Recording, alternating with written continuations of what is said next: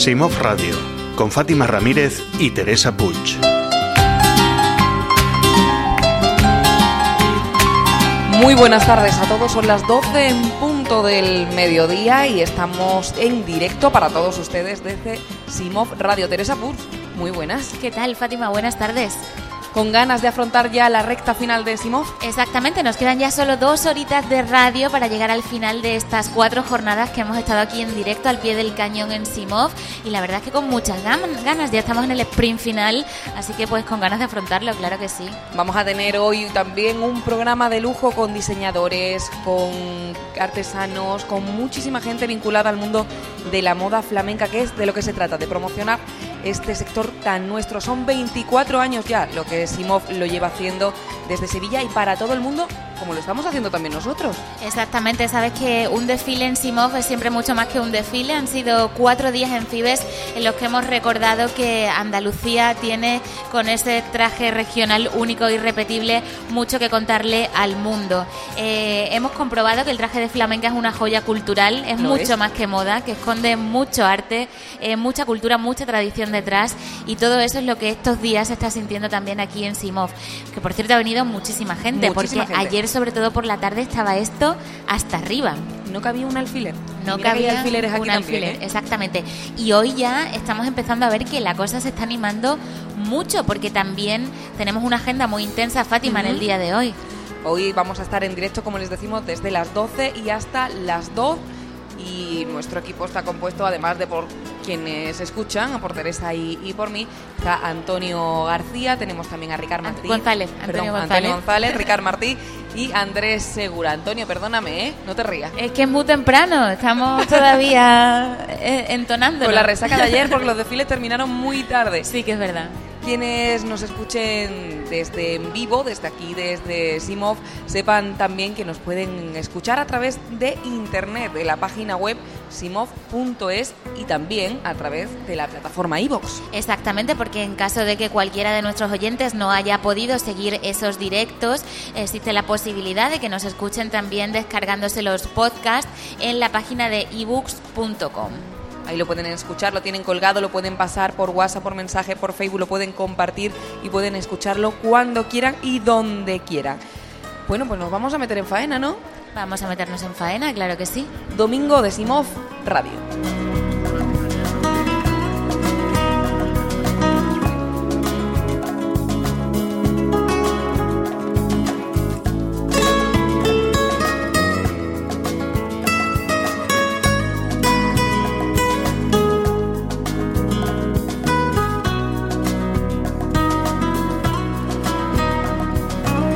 Como les decíamos, tenemos una jornada de domingo que no va a ser nada tranquila. Nada tranquila porque como siempre eh, hay muchísimas cosas que ver en Simov. Hemos visto que también estos días la agenda ha sido intensísima. Eh, prácticamente eh, las actividades se suceden, bueno, además teniendo en cuenta que hay dos pasarelas, ¿Dos? pues hay actividades que se solapan, hay desfiles que se solapan, con lo cual uno tiene bien dónde elegir qué ver y qué hacer aquí en Tiene que hacer cuadrante de agenda para Cuadrante de agenda. Y por si fuera poco, además de esas pasarelas y de los desfiles, hay un montón de stands que visitar interesantísimos, tanto de trajes de flamenca como de complementos, de, zapatos, castañuelas, como vimos también ayer, telas, o sea, hay donde elegir. Fátima, eso está claro. La actividad son las 12 y 3 minutos, pero ya lleva más de media hora empezado el desfile de la pasarela infantil en Simov Ego. Sí, exactamente, un desfile interesantísimo, Fátima. muy divertido. muy divertido y muy dulce, porque tienes que ver a estos pequeñines, la verdad es que algunos son para comérselos y con unos diseños que son preciosos. Buenísimos. Y hace cuatro minutos que empezó también el desfile colectivo de la provincia de Huelva. Atención porque Huelva está siendo la provincia invitada en Simov y son muchos los diseñadores onubenses que apuestan por la moda flamenca, por, por ser defensores de su tierra. Efectivamente, el viernes fue sobre todo el día grande de Huelva, pero bueno, lo cierto es que la provincia hermana ha estado presente durante estas cuatro jornadas y la verdad es que se ha dejado sentir mucho. Tengamos en cuenta también que el ganador de los nuevos talentos, Gil Ortiz, es de Almonte, también eh, de Huelva, y bueno, no solo él, sino también otros muchos diseñadores que han pasado por esta edición de Simov, eh, pues son de, de la provincia de Huelva eso es bonito porque aunque Simov se haga en Sevilla, abarca toda Andalucía. Exactamente. Y, bueno, toda Andalucía, yo podría decir todo el sur de España. Todo el sur de España, exactamente. Y eso es importante también, que se unen fuerzas, que todas las provincias estén a una en esta tarea, porque lo cierto es que la idea que se exporta de la moda flamenca y del flamenco en general, pues como tú bien dices, tiene que ver con todo el sur de España. Y si unimos fuerzas y esa es la idea que eh, exportamos al extranjero, pues seguro que ganamos mucha más visibilidad. Y esa es precisamente la intención de Simov, la de unir fuerzas en toda Andalucía para que se nos conozcan mucho más allá fuera de nuestras fronteras. Tenemos también espacio para la música, tiempo para disfrutar con el espectáculo de danza de la Escuela Albaricoque que será a la una y media. Y a las tres y media de la tarde tenemos premio, el premio al cartel de Pasarela Simov de 2018 que nos decía el otro día Antonio Gutiérrez, que él lo quiere. Normal. La verdad es que sí, como ves, solo un pequeño parón a mediodía para comer, pero bueno, nada, muy poquito, porque fíjate, de entre la una y media y las tres y media ya también hay actividades. Y a las cuatro, otro espectáculo de danza de la escuela Albaricoque, Fátima.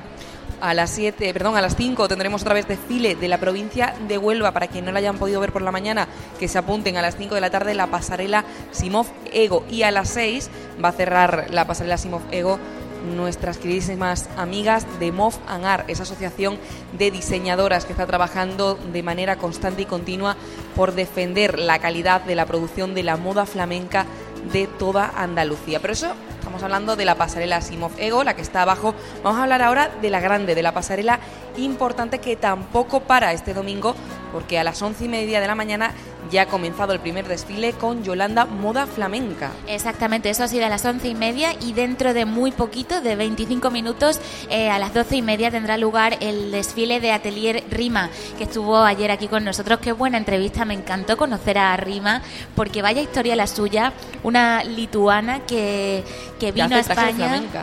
Exactamente, que una lituana que vino a España se enamoró de la cultura, del rocío, de, de, la feria, de los trajes de flamenca y entonces empezó a diseñarlos, ha tenido muchísimo éxito hasta el punto de que ganó el dedal de oro y, bueno, pues una historia increíble. Decía ella que nunca se ha vestido de flamenca. Ella los hace pero no se los pone. Exactamente, pero fue muy muy curiosa esa entrevista. Más cosas que apuntar en la agenda, a la una y media tendremos de Lunares y Volantes y a Teresa Ninú Atelier. A las dos y media Calandria y Maika Santos. Eso por la mañana. Ya después de comer, Teresa, tenemos más y cosas. Y después de comer a las cuatro y media seguimos con Ernesto Sillero y Miriam Galvín. A las cinco y media las hermanas Serrano. A las seis y media Ita y Arcos y Inés de la Fuente. Y más actividades, Fátima, a partir de las siete porque y media. a las siete y media está Leticia Lorenzo y Francisco Tamaral. Y cierra hoy la jornada de Simofa a las ocho y media Café Cantante. Un trocito de espectáculo de aquel Silveiro con la asociación eso no sé cómo se dice, Cayetano. ¿Cómo se nombra la asociación nueva esta que ha nacido en sí? Flamenco. ¿Flamenco seguro? Flamenco. Flamenco. Que, si alguien controla de trajes de flamenca, son nuestros siguientes invitados. Qué alegría tenerlos aquí con nosotras. Y además controlan también de una cosa que a ti te gusta. A ver, ¿el qué? Los blogs. Ah, también, sí, Tú sí. eres sí, bloguera sí. de pro. Sí, que es verdad. Y tenemos aquí a dos blogueros de los más destacados en moda flamenca. Bueno, pues seguro que pueden darnos interesantes consejos y con los que vamos a saber también valorar muy bien lo que ha sucedido estos días aquí en Simo. Fátima. Pues vamos a presentarles porque son Claudia de Entre Cirios y Volantes y Cayetano de Calle Cruz. Muy buenas tardes. Buenas tardes. Muchísimas gracias por estar hoy con nosotros, que sabemos que tenéis la agenda tan apretada como la de Simov. La vuestra es paralela. Básicamente, además, bueno, porque nosotros no solo estamos en todos los desfiles, sino que estamos también en la zona comercial, tratando con diferentes diseñadores y demás, y después nos toca el, tema de edición de fotos a altas horas de la madrugada escribir los posts y que estén publicados los resúmenes diarios. O sea, que es y un que trabajo. el ordenador quiera trabajar. De que vaya a internet. Eso, exacto, todo bien. Tiene que Es un trabajazo lo vuestro, porque muchas veces, claro, vemos el post y digo, uy, qué bonito tal, pero no nos hacemos una idea del trabajo que hay detrás de todo lo que hacéis cada día, ¿no? No, no, eh, yo creo que la gente no tiene muy claro que el trabajo que hace un bloguero, por lo menos nosotros, porque ayer, por, sin ir más lejos, que fue un día relativamente tranquilo, eran las 3 de la mañana y yo, por ejemplo, estaba editando fotos y a las 8 pues estaba ya levantada escribiendo el post para antes de venirme para el primer desfile de las 11 de la mañana. Eh, es un poco locura, pero es una locura muy divertida, la verdad. Porque es lo importante. lo hacéis porque os gusta. Sí. Sí, no soy personas a la que os pague nos una encanta. marca ni una firma, sino porque es por, No, por motivo no. propio. La Sí, verdad. sí. Nosotros... Porque nos encanta desde siempre, ¿sabes? empezamos hace muchos años cada uno, creo que 10 Yo- años ya. Yo llevo ocho años ¿Sabes? ya. Yo voy a hacer, vamos, voy a hacer ahora nueve en 2017 y, y aquí estoy tratando y hablando de, moda flamenca simplemente por pasión, ¿eh? La verdad que sí, que es que es todo por pasión, es todo porque nos encanta. Y también la verdad que alguna vez cuando nos dicen blog, a mí hay gente que, que incluso, yo no sé si a Claudia le pasa, vamos, creo que te pasará, que mucha gente nos mira como, es que eres un blog en plan como si fuéramos eh, blog al uso. Y la verdad que nosotros y algunas compañeras más no somos blogueros al uso porque no, no, estamos, no entramos tanto en el concepto de blog. ¿Sabes? En el tema de que el blog de moda siempre se asemeja a un egoblogger, a una persona que se dedica a hacer autobombo a- hacia sí mismo como marca personal y también a las marcas que le contactan. Y nosotros que la verdad eh, lo que hacemos es, eh, lo- vamos, Claudia y yo nos encanta informar de moda flamenca, nos encanta mostrar la moda flamenca y pues de vez en cuando es verdad que no pues Que- podemos que salimos nosotros salimos en la nosotros, foto. es Yo, por ejemplo, hago editoriales, ¿no? Pues soy yo la que... es la que- lógico, es lógico, pero que no, no es nuestro no es nuestro día a día con la con el blog. Es No. una parte, pero no es el todo. ¿Sois un poco más críticos de moda, podemos decir? Sí, Sí, un poco. Sí, sí. puede O sea, ser. hacéis la labor más de un medio de comunicación casi, ¿no? Que de, que de un blog, eh, viendo la diferencia que estás comentando, ¿no? sí, hacemos, hacemos el mismo trabajo que un medio de comunicación, solo que somos bloggers y ya está. Y autodidactas, que Sí. eso también es muy importante. Sí, sí. Sí, lo que pasa que yo, por ejemplo, eh, en mi caso, yo soy licenciada en Derecho, cuando empiezo con el blog, creo, vamos, eh, tiene éxito, me dan el premio al mejor blog de moda de Sevilla, tal, entonces yo veo que, que es necesario que yo estudie algo que tenga que ver, al menos con redes sociales, y hago un experto en Community Manager y, y me formo, porque yo decía, si el día de mañana esto falla, yo tengo que saber por qué falla, ¿no? Entonces ya haces por formarte, o por lo menos yo he tenido el interés en hacer por formarme. Eso es muy importante. Bueno, yo, Sí. por ejemplo, yo en mi caso soy licenciado en publicidad y licenciado en marketing. Y la verdad que yo lo de eh, lo es algo que siempre estudié cuando estaba viendo, cuando... Yo es que terminé la carrera en el año 2009, ¿sabes? Y yo siempre digo que ahora mismo mi carrera, si yo lo hubiera estudiado con lo que yo hice en ese momento, no serviría de nada porque nada, nada. Vamos, y vosotras de periodismo diréis lo Exactamente mismo, igual, no- claro, no- de no la revolución que ha habido en la- en el mundo de la evolución de los comunicación. últimos 8 o 10 años es brutal. Entonces, yo es verdad que yo sabía que lo que había hecho estaba bien, pero que lo que venía era muy fuerte y es, lo que, es el, el- Pero el los conceptos el medio- del el marketing sí te han servido para aplicarlos a... Sí, pero el, conce- concepto de marketing sí, pero el tema de, de cómo han cambiado los medios a lo largo de estos años y cómo además nosotros tenemos que estar obligados a evolucionar. Todos los días, Todos los porque días. De, de lo que era al principio un blog, ahora le implementan la- lo que son las redes sociales. Ahora que sí, ahora está más de moda Instagram, ah, hubo un momento que era Facebook, hubo otro momento que era Twitter. Entonces, o estás todo el día, Claro. Por lo menos leyendo, que yo ya no digo que mm, vaya a, nada, pero por lo menos leyendo, yo siempre le digo a mis compañeros, yo no leo blogs de, moda flamenca ni nada de moda, yo leo cosas de marketing, yo leo otro, otro tipo de, de- de prensa y de blogs y, y demás, pero para formarme, porque es que si no es imposible estar al día, imposible. Vosotros habéis conseguido un nombre propio en el mundo de la moda flamenca. Nos decían el otro día algún diseñador que estaba por aquí, dice, es que mm, Cayetano me dijo tal cosa y, Claudia me publicó tal y salí el otro día en el blog. O sea, vosotros ya tenéis un peso específico y los diseñadores tienen en cuenta vuestra opinión. Yo creo que eso es una responsabilidad. Sí, es una responsabilidad muy grande y además, por ejemplo, en mi caso, y yo creo que a Cayetano le pasará igual, no es solo una vez ha salido a la luz la colección, sino desde meses antes que se están preparando, te están preguntando, "Mm, oye, ¿cómo ves esto? Y tú tienes que ir y decirle, te estás equivocando, y ahora dilo. y no te equivoques tú. Y no te complicado, ¿eh? tú. por Qué ejemplo, a mí difícil. una cosa, una cosa que, que supongo que a Claudia también le pasará es que nosotros hacemos las veces de enciclopedia, ¿sabes? Yo a mí, han- a mí se me presentan muchas veces los casos de diseñadores, ¿no? Que me han enviado fotos de muestrarios de tela, no dice, mira, tengo esta tela. ¿Te suena de haberla visto antes? ¿Quién ha No sacado? creer. Sí, sí, Sí, sí, sí. ¿Quién Es ha que- sacado esto? ¿Quién llevó aquella manga? ¿Quién- Madre este, mía. este No vestido no se sé parece a no sé alguno si- que has visto ya y Algunas veces veo a la gente incluso decir en los comentarios de, nuestra, de nuestras respectivas páginas o en Instagram o en Facebook, algunas veces la gente comenta algo en plan, es que esto me recuerda a esto. Es que claro, a lo mejor nosotros en algún momento hayamos podido hacer alguna referencia al tema de que los diseñadores, entre ellos son más de 100, que puedan pueda haber algunos parecidos, ¿no? O algunas inspiraciones. Pero es que yo ahora veo a tanta gente decir, es que esto me recuerda a tal, esto me recuerda a cual, y algunas veces digo, no señores, aparte de moda, aparte de desfiles y demás, hay que ver también lo que es el tema del diseño, de, de saber dónde está la originalidad, dónde no, ¿sabes? y también, la casualidad de que También existen. la gente que se la coge como Hombre, un papelito claro, de fumar. ¿eh? La, Las gente, casualidades la gente es muy delicadita, ¿eh? Una diseñadora, me- una diseñadora me dijo una vez, quiero hacer esto. Y le dije, digo, es que esto está hecho. Bueno, no está hecho, es que esto ha salido este año en un desfile y la verdad que es que esto llamó mucho la atención. Y me dice, es que no tiene, dice, es que eso objetivamente no tiene como diseño, no tenía ningún mérito, no tenía gran mérito, era simplemente que, que llamó mucho la atención por cómo, por la puesta en escena y ya está. Ajá.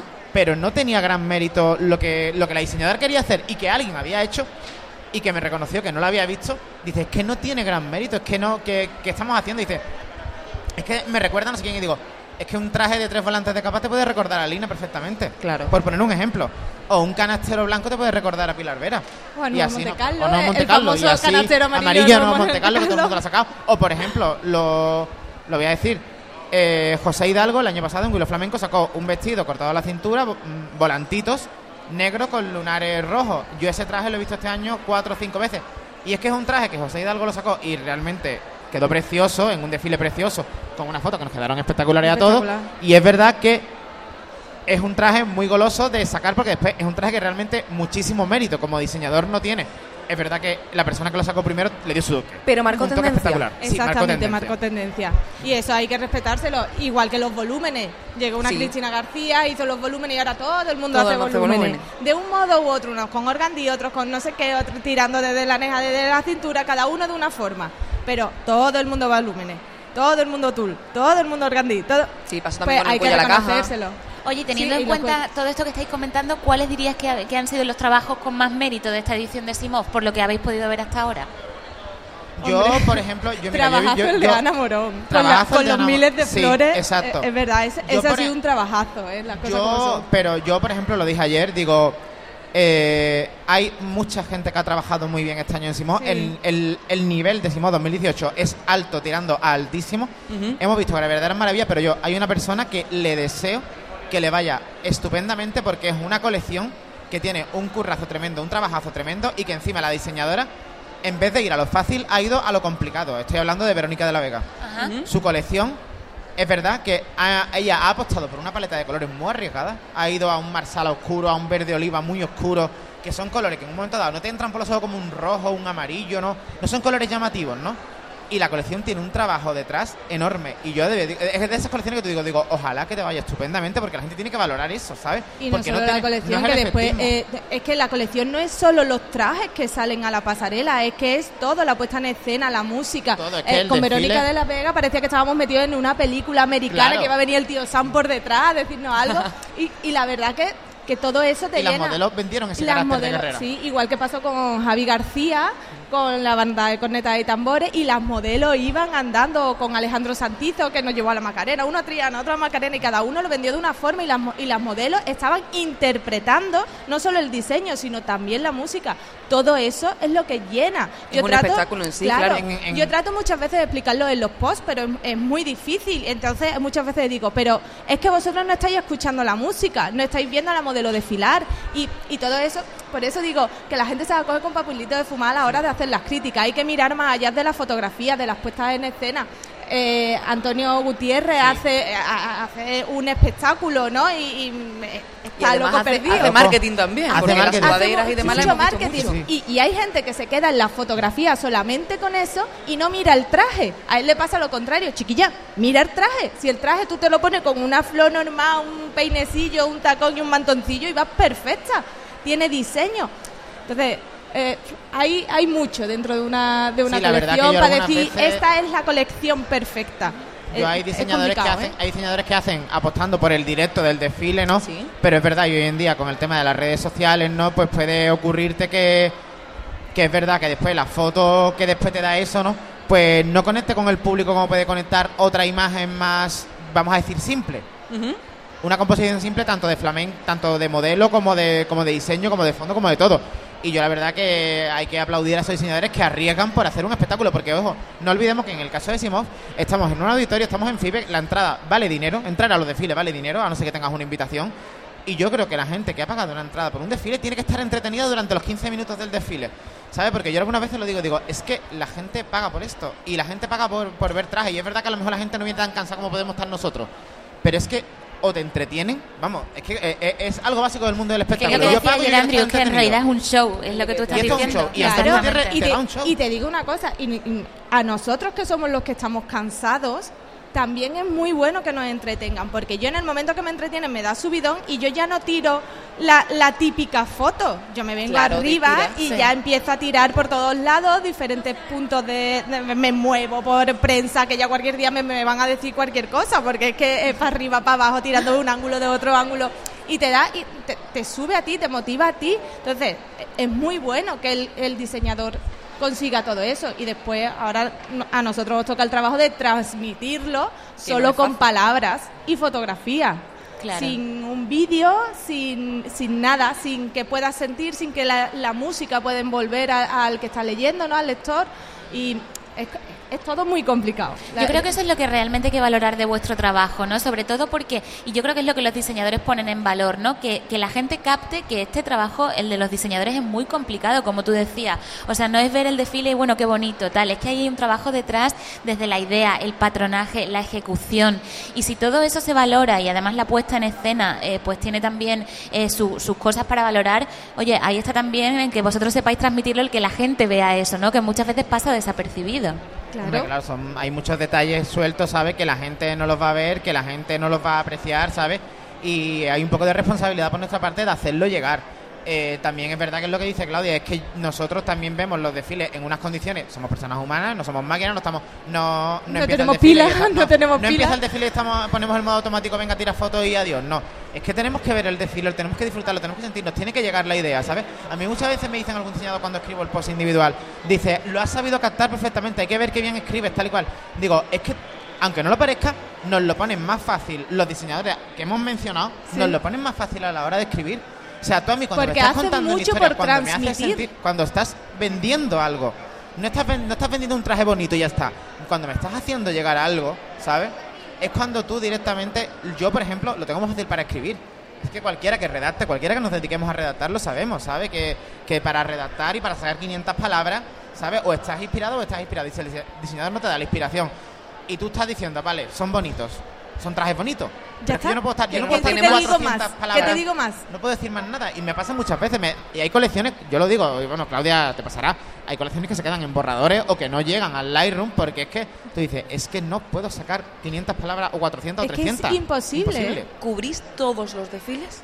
Sí, prácticamente Casi todo, todo. prácticamente Ahora, por ejemplo, pues evidentemente estamos aquí y no, no podemos estar. Ayer, por ejemplo, eh, tuvimos una tarde que, que salimos de un desfile y, y tuvimos que, bueno, hacer cuatro cosas aquí en los stands. Al final nos liamos. Es que la zona de stand, en el caso de Simov, o sea, una cosa es otras pasarelas en las que tú Ujú. estás desfile, desfile, desfile, pasarela. exactamente, y otra cosa es un Simov que, que la zona de stand, por lo menos a mí, también me reclaman. Y a mí me llaman de un stand, me llaman de otro y te quiero conocer aquí o quiero hablar contigo, me quiero hacer una foto o quiero comentarte algo. Y también hay que estar. Claro. Y Claro. también hay que y, y a ellos también hay que moverlos. Porque la zona de stand, yo siempre lo digo en todos los posts, es que es muy entretenida. Sí. Cierto. Es muy entretenida y a veces no se le da el valor que, que realmente Y el cambio tiene. de ¿eh? recintos le ha beneficiado Bueno, mucho a los eso- stands. eso ha el sido cambio de brutal. los- de recintos ha beneficiado más a los, a los stands que a los desfiles, eso es verdad. Sí, esta luz que entra mm, te, te motiva a estar por aquí. Más amplio también. Es mucho más amplio, es mucho más más moderna. moderno. O sea, eso es muy bueno. Entonces, cubrir todos los desfiles, claro, intentamos cubrir la mayoría. Por lo menos entrar a, a ver 10 trajes y por lo menos a eso. Hacerte la idea de, Sí, de- de qué la va. colección. Sí, yo por ejemplo tengo la costumbre de, de lo que no he visto, no hablo. Exacto. Eso está muy bien. Porque a mí me pueden pasar una foto de una nota de prensa, pero yo no he sentido nada en ese desfile. Claro, las Entonces, sensaciones son fundamentales. Prefiero a lo mejor irme cualquier día a la tienda de esa persona o al atelier de esa persona, ver la colección y entonces hablar de ella, que de- decir, no, mira, ha desfilado, pero ¿qué te digo? Estas son las cinco fotos de los trajes de flamenca, porque mm, poco más te puedo decir, pues son Siempre verdes, son rojos, tienen tres volantes o llevan mantoncillo. Y después siempre pasa que... Sí, la- que somos muy malos porque a lo mejor no hemos entrado al ¿Y por qué no has desfile. entrado al desfile? Yo, yo este, este año he tenido un caso ya, no ha sido aquí en Simov, de oye, no hablas nada de esta persona. Y digo, es que esta- y yo estuve a punto de decirle, es que esta persona no me quiere en su desfile, ¿qué, qué le hago yo? ¿Sabes?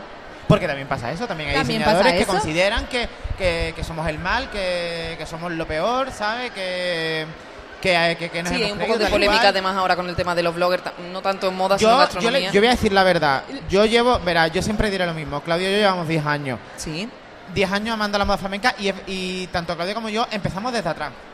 Nosotros empezamos desde atrás y una vez... Comprándonos, yo, bueno, tú también. Yo también. Nos, nos comprábamos las entradas para poder cubrir los desfiles. Hasta Claro. que la primera vez que nos pudimos acreditar. Hoy en día es verdad que llega mucha gente que, que, que la sube gente, cuatro fotos a Facebook y se le acredita. Hay muchísima gente que se, que se ha abierto cuentas de Instagram o cuentas de Facebook para decir que es bloguero. para y que decir no, que es bloguero, y no para conseguir saben, una y acreditación. no, y no saben, es que se lo han encontrado todo hecho. Y son gente que es que de verdad se dedican a hablar de moda flamenca, ¿no? Y yo, que yo les respeto, que es que no, que lo decimos siempre, que no estamos en contra de que aparezcan blogs y demás, pero por favor, es que hay algo llamado conocimiento, hay algo llamado pedagogía, hay algo llamado culturizarse, ¿sabes? Y tener no cierta saber- y- profesionalidad, Y, perdón, que ha claro. pasado por Claro, a aquí al lado, no, no va a pasar por aquí al lado. No sabe, no, no sabe poner en su sitio a Pilar Vera y pensar que la moda flamenca la ha inventado otra persona, o no sabe ni a Pilar Vera ni a Lina, ¿eh? Que yo nos hemos encontrado a gente Sí. Que, ay, me encanta esta persona, es una persona súper mega creativa, eh, Y- revolucionaria, Y, no tal y quién es Lina. ¿quién- No sabe quién es Lina o Pilar ¿cómo Vera no o Ana Jolie. quién es Lina? Ya. Pues ¿Cómo no de capítulo saberlo? 1, ¿eh? Es capítulo el uno. Lina es capítulo 1 o capítulo 0 de bloguero, ¿eh? Pero Sí, así, sí. o sea, es, es que es como ya te vas a dedicar a moda flamenca y no sabes quién es Lina, tenemos un problema. Apaga, apaga ya. Apaga ya, Entonces, eso, apaga hay, gente ya. que, hay gente que no sabe, de dos años para atrás no sabe nada. O sea, es gente que ha llegado que, la, que es que tú, puedes- sobre todo ahora con el tema de redes sociales, ¿no? Eh, cada vez, por ejemplo, en Instagram, eh, me preguntan privado, qué bonito es el traje de quién es. Y digo, mira, Pero en, el texto, en el texto en el pone texto el nombre. pone. Después, además, nosotros ya por último estamos poniendo foto, diseñador, pasarela, complemento, modelo, Modelo, todo. es que Los ya no sabemos qué poner. O sea, es que hasta ya, ya lo siguiente es verá, yo una vez hice un, hice un, un montaje, ¿no? Con un traje de, de Pedro Béjar, ¿sabes? Que lo puse en mi página, lo puse en mi página web y digo, vamos a ver, vamos a cambiar, vamos a cambiar a partir de ahora la, la marca de agua. Aparte de poner la marca de agua, te vamos a poner todo la. O sea, y era una coña realmente que yo hice, pero es que la, era el traje, ¿no? Y encima del traje un montón de texto diciendo, este traje es de Pedro Béjar, la pasarela es Simón, O sea, ya más mascaíto que imposible. ¿Sabes? O sea, es que era en plan, y aún así te, te quién es. oye, ¿dónde te puedo comprar el traje? ¿Dónde tienes la tienda? sí. Que no tengo una tienda. que yo, si quieres, te llevo donde está el diseñador, que yo no tengo ningún tipo de problema. Te digo de quién es y no encuentra, que, que ya te digo, yo, yo por ejemplo lo pongo en los Lo pies tienes de, puesto en el de pie. todas mañana- las fotos. Yo esta mañana, yo esta mañana eh, creo que he subido otro escalón en el tema ese. Me he encontrado un privado en, mi- en, en Facebook de una seguidora que estuvo aquí en la zona de stand, le hice una foto a un traje en la zona de stand y me ha preguntado, ¿esto de quién es? Una foto de ella. No, una foto de un traje. De un traje. Ella estuvo en el stand. Vamos a ver si pone Como ahí arriba de tenemos todos los enfrente un par de stands. trajes. ¿De quién Tú le son? haces una foto a ese traje que tenemos aquí enfrente. Tiene el cartel tan arriba. sencillo como mirar arriba que pone Atelier Rima, que lo tenemos enfrente. En fin. Y te preguntan a Eso, ti. En eso fin. me ha pasado y digo, digo, ya es que ya, digo, tan, tan complicado el leer. o sea, de verdad, tan Es que complicado. los trajes te entran por los ojos y ya te deslumbran. Sí, sí, se Eso, ciegan. Es eso. verdad que hay veces que se ciegan. Es verdad que, que, que hay incluso a mí a lo mejor se me ha pasado alguna vez, he editado muy rápido una foto y, ostras, se me ha olvidado el pie de foto. Bueno, pero es que estoy segura que en el texto pone 30 veces el nombre del Seguro, hay que leer un poquito solo bueno, si es eso. pero es que por pasar, eh, yo tengo, donde yo tengo el formulario de contacto, pone arriba, en negrita, no soy diseñadora ni tengo tienda.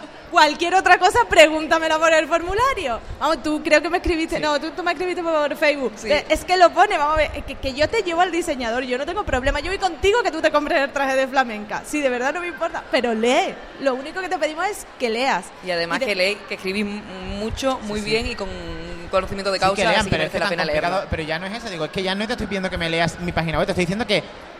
Un tan- pie de foto. Un pie de foto, ¿sabes? Es que eh, dos líneas, o una incluso algunas veces, es que la gente ni a eso llegan y digo, digo señores, de verdad, dice, qué bon- eh, incluso, qué bonito es el traje, ¿de quién es? Bueno, también ha pasado que alguien ha cogido y me ha comentado en Instagram y me dice, ese traje es de no sé quién, y digo, perdona, es que está, es que está mencionado en el pie de foto y está etiquetado. O sea, me indigno, me indigno porque no he leído y no he leído que, esa- que el traje es de esa persona. Ya. Eso me lo he encontrado yo. Es que Hay de internet todo. es muy Hay de divertido todo. para cosa, es lo que pasa en internet también. Claro. Eso, eso es lo que Para terminar os voy a pedir una cosa cada uno. Sí. Decirme un nombre que os haya sorprendido este año, Simov 2018. Es que está haciendo un Simón muy, bueno, Muy ¿eh? bueno, muy bueno. Yo Es que creo está que, hay muy gente, bueno. yo por decir algo, hay una persona que ha jugado con el factor sorpresa, ¿sabes? O sea, el factor sorpresa quiere decir, cuando la, la, la publicidad de la colección es mm, más abstracta, Sí. o no, por ejemplo, no me está un traje con una modelo, pues te puedes esperar algo más. Entonces, yo, alguien que a mí personalmente me ha sorprendido, ¿Sí? Luis Fernández. Luis Fernández. ha Los dos sorprendido. Sí. Porque se ha desprendido un poco entonces, del ¿no? estilo folclórico que Ajá. tenía, ha cambiado Del un poco año el concepto. pasado a este año. Es Y que creo, y creo, me aventuro a decir que el estilo que se ha visto en este desfile es más lo que él quiere hacer lo que de él aquí quiere al hacer, futuro. sí. Sí, es, Es verdad. más, eso va a ser Luis Fernández, creo Es yo. verdad. Yo, mm, la verdad es que sí, Luis Fernández me, me ha encantado, me ha, me ha fascinado, estoy de acuerdo con lo que dice Cayetano, pero yo también tengo que tirar de mi parte emocional y hablar de José Galván, que es una colección que yo he vivido desde el minuto cero, y de Javier García, porque me llevó a Triana, a, a lo que yo vivo, a lo que yo siento, y me transmitió Ahí en esa muchísimo. colección Hombre, yo- había mucho sentimiento yo, también. Yo se emocionaba el otro día aquí yo de, contándolo. yo, yo concretamente Se la de, la de Ana Morón se lo dije ayer, digo, es que no sé si, si voy a ser justo contigo este año. Yo la colección de Ana Morón para mí fue, fueron, ella cumplía 10 años y yo para, Y yo nos estaba hizo ver viendo, los 10 ver los en 10 la- años en el desfile, de ella y de nosotros. Sí. Yo ahí estaba viendo mis viernes décimos, estaba viendo la de veces que he estado aquí. Y ese final con Claro, Sevilla, todo. sonando yo estaba, Sevilla, yo estaba viendo, es yo la estaba mejor viendo, colección de yo Ana. estaba viendo, yo se lo dije a Claudia, digo, Claudia, es que Ana no- nos ha recordado de dónde venimos, dónde estamos y que estamos donde queremos estar y con quien queremos estar, ¿sabes? Entonces para mí la colección de Ana Morón fue muy emotiva, muy emocional, ¿sabes? Eh, para mí pues, una, un detalle a mí que las fotos de las mil y una noches, porque le puse una foto por colección, Sí. y las de las mil y una noches abría con el primer plano de, de una chica llamada Ainhoa, ¿no? Que ya no está con nosotros y Sí. la abrió. Y a mí es que me, yo me, a mí me emocioné. Al ver es verdad. eh, eh, Además que- que yo esa foto la tengo, porque la foto está tirada sí, desde el ángulo en que yo estaba. La tiramos nosotros desde Entonces ese estábamos en ese mismo sitio. O sea, es como, digo, la hizo la persona que estaba o a mi derecha o a mi izquierda, no era la mía, lo sé. Y digo, yo digo, joder, digo, es que esta es una de las primeras grandes fotos que yo tengo de Simov, ¿sabes? Claro, y ahí pesa mucho también todo lo claro, que has vivido, tus recuerdas recuerdos, muchas tu- cosas, te acuerdas de muchas tu cosas, evolución ¿sabes? también cuando, personal cuando ¿no? y tiran, cuando profesional. tiran de sentimiento te hacen llegar mucho Sí. y después Claro. eso, el trabajo de, de pegar miles de florecitas bueno y Luis Fernández las perlitas todo, todo, de perlitas todo. que nos ha llenado los trajes de- es que ha sido muy emocionante la verdad las cosas como son ¿no? Sí. Bueno, pues todavía no ha terminado Simov, ¿eh? No, no, no, no Todavía ha nos queda esta tarde. Claudia de Entre Cirios y Volantes, Cayetano de Calle Cruz, muchísimas gracias por estar con nosotros. a vosotros, Gracias a por vosotros. Ha sido un placer. Todo el día hablando con vosotros porque me encanta que transmitáis tanto y también, y con tanto conocimiento. nada Muchas muchísimas gracias. gracias, Os leemos. Muchas Seguimos gracias. en Simov. Radio.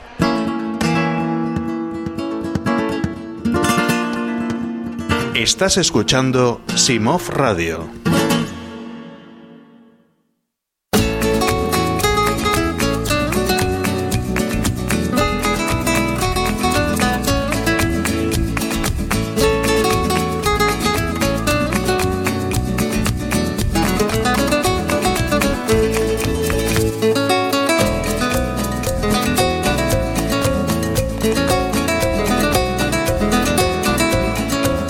32 minutos. Está ahora mismo Rima en la pasarela y nosotros tenemos en la mesa a Victoria, que es maquilladora Sí, profesional sí. de aromas y demás. Sí, factor. sí. Ahí que se trae un el título, maquillaje ¿eh? precioso ella lo guapa que también, viene. ¿eh? Viene guapísima. Gracias. Tenéis un stand propio este año aquí en Simov, por lo que estáis maquillando a muchas personas que llegan. Sí. ¿Yo puedo ir y me, ma- me maquilláis vosotros? Sí, claro, acercándote al stand, pides tu cita y te hacemos un maquillaje express según los dos looks que ha propuesto Manufacture para este año en la feria de 2018. Cuéntame esos dos ¿Cómo looks. son? ¿Cómo son? Vale, pues básicamente son dos looks. Uno es aromas de feria y otro noche flamenca. o sea, noche uno más para el día, perdón, y el otro más para la noche. Claro. Vale. Eh, bueno, eso también a gusto de, de la, de quien la flamenca. lleve, de la flamenca. y bueno, el look Noche Flamenca básicamente se basa en resaltar más los labios que los ojos. Unos, la- unos labios bastante fuertes, con un rojo, un burdeo oscuro, y de los ojos un poquito más sencillito. Un buen eyeliner y un buen colorete también bastante marcadito. Y luego el otro look que sería aromas de feria, eh, digamos que es como un ahumado, de- destacarían mucho más los ojos que los labios, un buen contorno, un buen iluminador y los labios un poquito así más nude. Ya según el gusto de la persona, de si le gusta más resaltar los ojos o los labios, cogería un look u otro. Claro, y depende también del traje que lleves Claro, Claro. todo en armonía con el traje. y el peinado. Sí. Yo intento maquillarme en casa, pero nunca nunca me queda igual que como lo hace un profesional.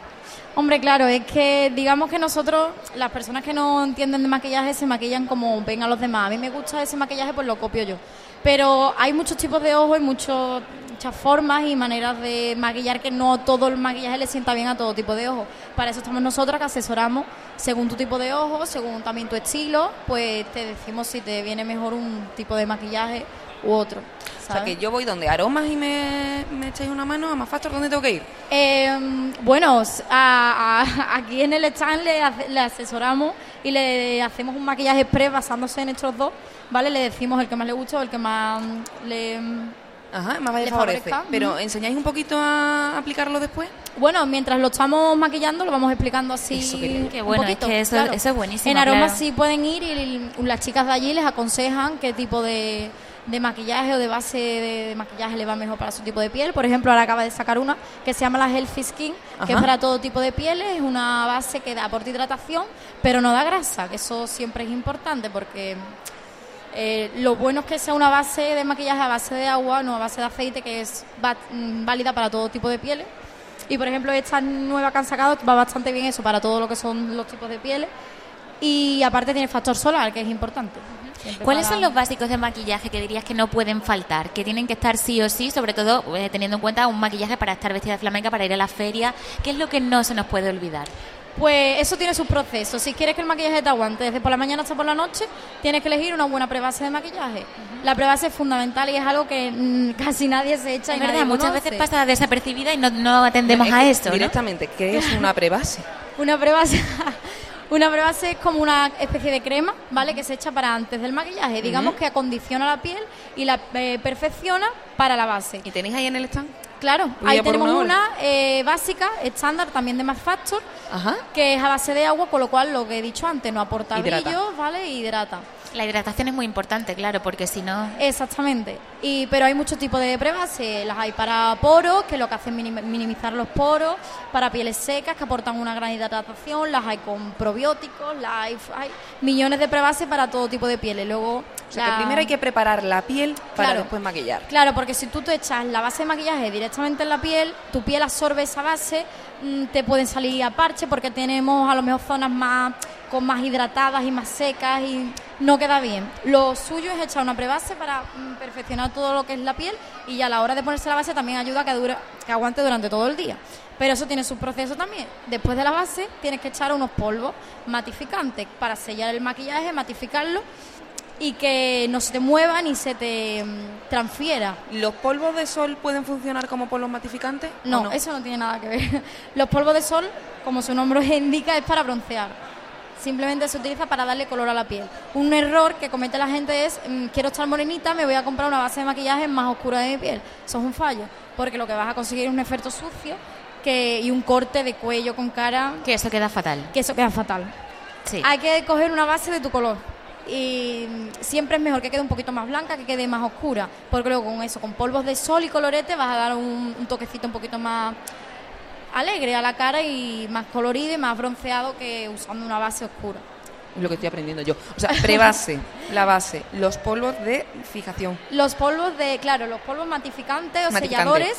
Y después, Después te echas tu, bueno, después de la base va el corrector, ¿vale? Para corregirte cualquier Sí. imperfección, ojeras y tal. Todo te lo sellas, tu colorete, tu bronceador, iluminador, por supuesto, eso es fundamental para darle un buen brillo a la cara. que un corrector y un iluminador no es lo mismo.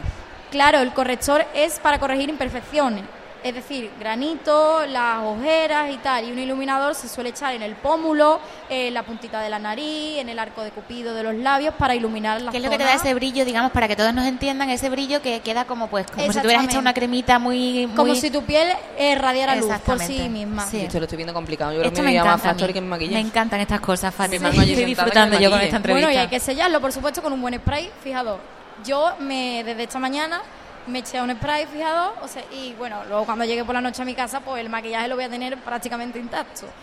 Después ¿De verdad? Sí, claro. Porque El yo me maquillo por la mañana y cuando llegan las 3 de la tarde porque hay que No con spray. Y eso incluso yendo a la feria, que hace calor, que mm, el ambiente es otro, ¿también pasa que Claro. no se mueve? Si tú echas unos buenos polvos matificantes, si eres una persona que suda, que le salen brillos en la cara, eso con la feria, la calor, el rebujito que te sube, y, y ya sabemos. Son muchos factores, claro. Claro. Si te matificas bien tu piel, has usado una buena prebase, que te selle bien, que te eso, los polvos que te sellen bien, un buen spray, sellador, mate, eso no se mueve de ahí. Siempre también hay unas toallitas que venden en, eso, en las perfumerías, en aromas también las podemos encontrar y tal, que son matificantes, que las llevamos en el bolso. Cuando nos salen brillitos en la zona T, básicamente frente, nariz y tal, te la aplicas así un poquito a golpecito y eso absorbe los brillos. Ah, qué Como bueno. Una especie de papel. Claro, como ¿Y qué papel otras así. cositas podemos llevar, eh, por ejemplo, teniendo en cuenta que cuando una va vestida de flamenca no puede llevar mucho peso? ¿Qué otra cosa podemos llevar, además de estas toallitas que nos comentas, que nos puedan venir bien, venir bien en un momento dado para un retoque rápido en la feria? Para un retoque rápido, pues yo opino eso. Para los brillos, eso es lo más sencillito.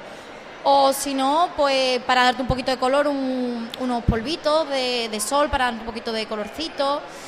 Y eso y un labial, creo yo, porque es- eso, fijando bien el maquillaje y por supuesto algo fundamental que mm, todo el mundo se equivoca es en echarse la, la sombra de ojo directamente en el párpado. Y hay muchos tipos de párpados, párpados grasos, que es- escupe directamente la sombra. Entonces, eso también hay que utilizar, por ejemplo, el mismo corrector, ¿vale? De ojera, lo echas un poquito en el párpado y luego encima le echas la sombra y también te aguanta durante Ah, todo qué el día. bueno. Ese es otro truco que me apunto yo que no conocía. Oí la de sí, cosas que tiene estamos aprendiendo.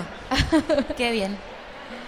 Y nada, y yo la verdad que recomiendo para la para el pelo suelto que se destaquen que se destaquen los ojos con un buen rabillo y los labios y tal, pero para el pelo recogido yo creo que lo que más favorece es un buen contorno y un buen bronceado porque hace que alargue así más la cara. Claro. que marque el pómulo. Hay que tener Claro, más en cuenta que está toda la cara despejada, claro. Y, y las flamencas, además de ir guapas y de ir maquilladas, huelen bien. Sí. Hombre, claro, allí en, en aromas vendemos colonias perfumes mm, florales, muy de el agua de Sevilla, por ejemplo, y mm, todo muy pr- de primavera, ¿no? Un perfume ideal de flamenca es un perfume floral, muy Muy fresquito. que te recuerde, tú vas a Sevilla, el olor a azar, el olor de primavera, cítrico, floral. Y allí, pues eso sí. Pues nada, si que yo me voy para allá. Eso es lo perfecto para ir a la feria. Ahora vamos a dar una vueltecita tú y yo, Fátima. Sí, sí, sí, nos viene bien. Claro, y, y podéis pasaros por el stand cuando queráis, pedir la cita. Y allí nosotras de Más Factor, pues os, os ponemos el look de estos dos que más os puedan favorecer. Genial. Nada, quien nos esté escuchando a través de simov.es y también de la plataforma iVox, que sepan que en Más Factor y en Aromas tienen a sus mejores aliados para lucir guapa, guapa. Guapa, guapísima. Muchísimas gracias. Muchas gracias. De nada.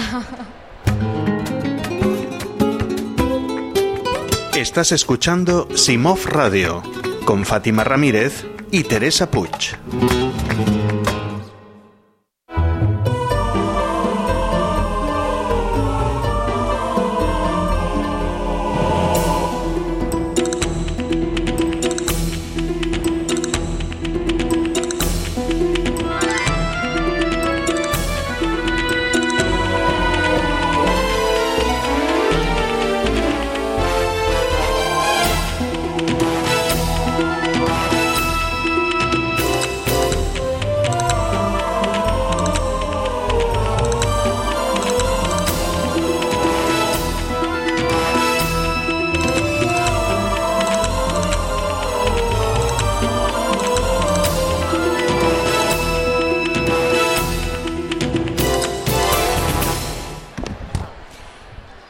En Sevilla que cuando una mujer está embarazada le preguntan, ¿es un niño o una flamenca? ¿Ah, sí? Sí. Qué bueno. Qué buena pregunta. Es que si es niña, la abuela está loca ya comprándole el traje. Ah, eso es así. ¿Y tú sabes dónde van todas las abuelas? ¿A dónde van? A mi bebecito. ¿No? Esther y Javier, muy buenas tardes, muchas gracias por estar con nosotros. Buenas tardes. Buenas tardes. Vosotros sois expertos en moda flamenca, pero de talla pequeñita, pequeñita. Infantil, sí, desde un mes hasta siete años. Desde un mes. Sí. ¿De el verdad? primero, vamos. El de regalo. Qué cosa, El que todo el mundo mía. quiere regalar. ¿Y cómo es un traje de flamenca para una niña de un mes? Pues es muy cómodo y es muy suave. Nuestros trajes siempre están pensados para que los niños estén cómodos. Eh, los tejidos, todo, están abiertos por detrás. Los de bebé tienen su braguita, tienen botones, no tienen el mismo patrón que el traje de una niña. Y, y bueno, lo mismo hacemos ranitas para niños que vestidos para niñas desde un mes. La comodidad, como comentáis, es lo más importante. ¿Qué Sí. tejidos se utilizan? Porque comentabas tejidos que sean ligeros. Claro, ¿no? ¿Cu- nosotros intentamos que siempre sean que tengan el máximo algodón posible. Claro. porque no es lo mismo la piel de un bebé de un mes que una niña de cuatro años que aguanta el popelín perfectamente.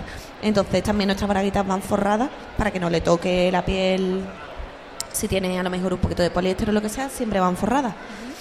Qué difícil elaborar esos diseños, ¿no? Tan y qué valor presentarse en una feria como un niño de un mes. Anda, claro, eso también es complicado. Hay que, Eso, hay que, hay que ser claro, hay que, te- hay que tenerlo en cuenta dentro de la agenda, ¿no? Ese traje siempre es como un poco simbólico, ¿no? A la gente le Sí. gusta regalarlo. Bueno, a lo mejor solamente para la foto. Claro. Todo el mundo se acuerda, yo creo, del primer traje de flamenca que tuvo. Sí. Y además es como tú decías, el primer traje todo el mundo lo quiere regalar. Sí. A la abuela, a la madrina, a la prima, todo el mundo. Es un regalo también muy típico de bautizo, Sí. sobre todo aquí en el sur, claro. Y muy entrañable, claro, porque es verdad Claro. que ahí pesa mucho la tradición, la familia, como siempre, ¿no? En, en Sí. estas cosas y eso siempre se recuerda con mucho Sí, sí. cariño, ¿no? Este año además habéis lanzado tres líneas en la colección de 2018 que se llama Mil Rayas, Verde Agua y Cachemir. Sí, esas son las tres líneas principales. Eh, tres colecciones que van coordinadas, desde la ranita de niño, ranita de niña, el vestido de bebé, el vestido de niña y la camisa y pantalón de niño. Luego tenemos vestidos sueltos, más sobre todo para niños más mayores. Pero estas son las tres colecciones principales. Para niñas mayores hasta qué edad. Nosotros llegamos hasta siete años.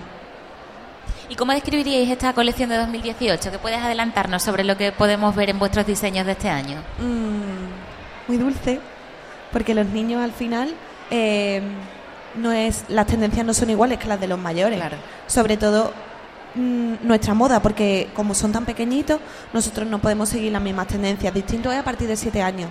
De siete años las niñas ya sí van más, quieren ir como las mayores y, y sí siguen las tendencias, los trajes.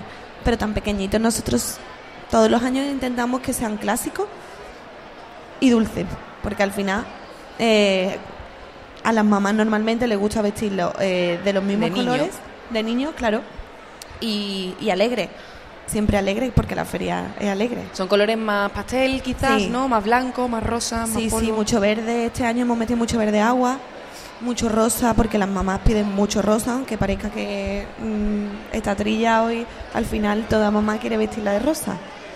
El rojo, el rojo también para la feria se vende estupendamente. Alegra mucho la cara.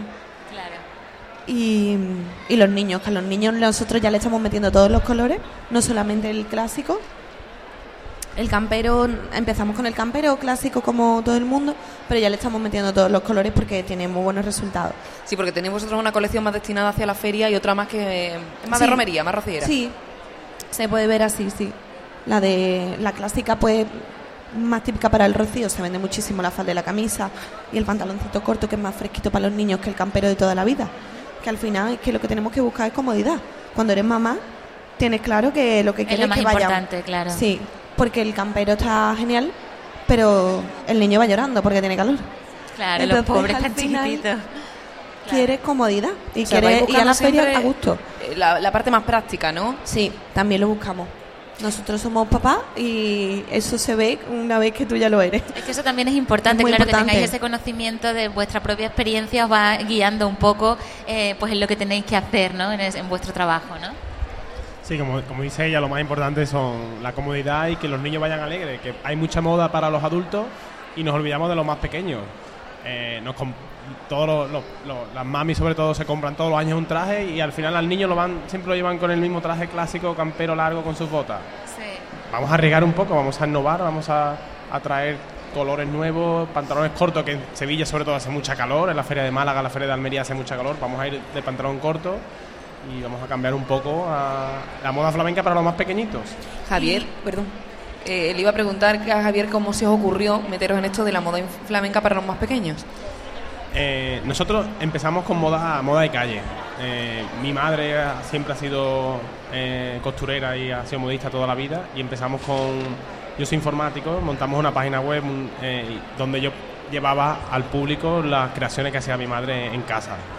Tuvo buena, buena salida y buena aceptación, pero vimos que en la moda de calle hay mucha competencia y en la moda flamenca infantil no hay nada. Yo no conozco otra empresa en Andalucía que se dedique 100% como nosotros a la moda flamenca infantil. Desde niño a niña, desde un mes hasta un año y cinco años.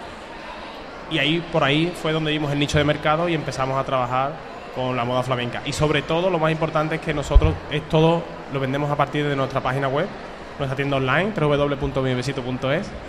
Y vendemos muchísimo, en, sobre todo pueblos pequeños que no hay oferta de, de moda flamenca, porque en Sevilla hay muchas, muchas, muchas tiendas que puedes encontrar algo, pero Ajá. ahí nosotros hacemos que la moda flamenca infantil llegue a todas partes de Andalucía, incluso fuera de Andalucía y parte, eh, fu- fuera de España. Por ejemplo, la semana pasada mandamos un traje a, a Australia. a Oye, Nus- qué bueno, ¿no? Eso de que os Ah. vayáis internacionalizando, ¿no? a, a New South Wales y hablé con la, con la mujer y era una abuela que emigró allí en los años 50 y quería hacerle una foto a su hija con el traje típico andaluz de porque ella era de un pueblo de, de Jaén entonces nos compramos un trajecito y se lo, le mandamos con todos los complementos los zapatos los pendientes y luego nos mandó una foto y nos dio mucho las gracias porque había cumplido como un sueño de ver sus raíces reflejadas en Qué su hija que era eso. su nieta que era australiana porque su nieta Eso nos ha pasado ya varias veces. Le hemos, hemos mandado trajes, yo creo ya Sí, a muchos sitios en Suiza, en Francia, mucha, Claro, muchos inmigrantes franceses. A Nueva York, a, Miami, a muchos Sí. sitios, porque eh, por todo, realmente es lo que decíamos antes, es un regalo que hace como ilusión, ¿no? Si tú eres Claro. de aquí, tus raíces, pues da igual donde estés. Y como vendemos online, pues no hay frontera.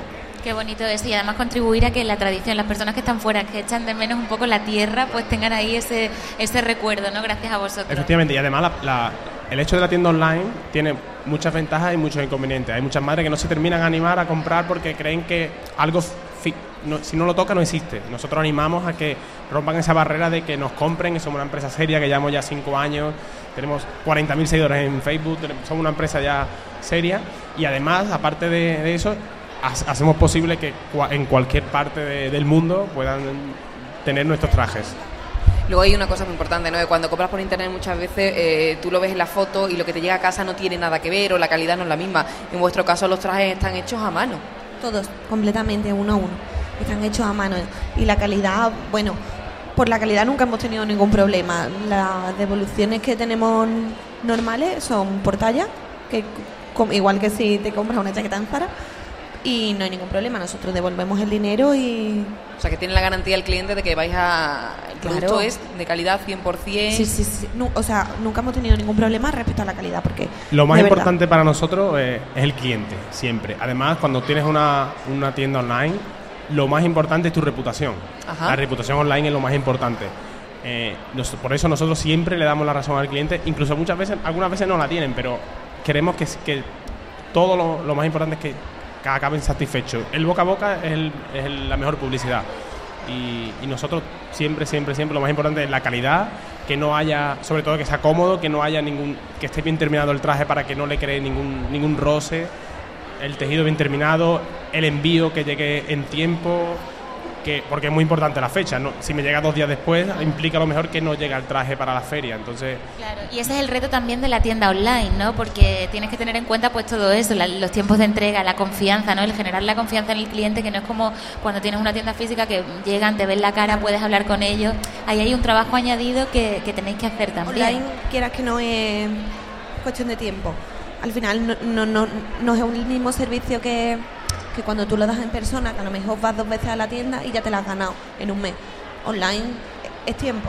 Es poco a poco, a lo largo de los años, tienes que demostrar que lo, que lo haces bien y que tienes buena reputación. Entonces, en ese sentido hay que tener paciencia y hacerlo bien. Tratar bien al cliente y hacerlo bien. hay mucho trabajo detrás, no, no es solamente confeccionar el traje, porque hay un trabajo muy grande de logística, de pensar en las fechas, comprometerte cuando recibes un pedido de que lo vas a entregar, porque si no entregas un pedido, al final es una ilusión que rompes al cliente porque no es, no es como un adulto que puede tener otro traje, un bebé no, no tiene más traje, o es este traje que te ha comprado a ti, que ha puesto tu confianza en ti, o es nada. Claro, no- nosotros desde ya animamos a las mamás a, a que pidan los trajes, por ejemplo, para la feria de abril. Nosotros empezamos a abrir brazos y lo ponemos en la página web. O sea, ahora es buena fecha para empezar ya a encargar Claro. eh, para, de cara a la feria. ¿no? Claro, porque piensa que nuestros trajes, nosotros tenemos estos, pero nuestros trajes se hacen a mano, uno a uno. Entonces, si tú eh, pides uno que por lo que sea le quieres hacer algún cambio, uno lo tenemos, lo vamos, te lo vamos a hacer, pero cuanto antes lo pida, mejor. Con tiempo mejor, claro que sí. Claro, y vamos abriendo, vamos abriendo plazos. Ya nosotros vamos diciendo, pues hasta el 15 de marzo, pedidos para la feria de abril. Y a partir de ahí cortamos. La siguiente es la feria de Jerez, la después la de Córdoba.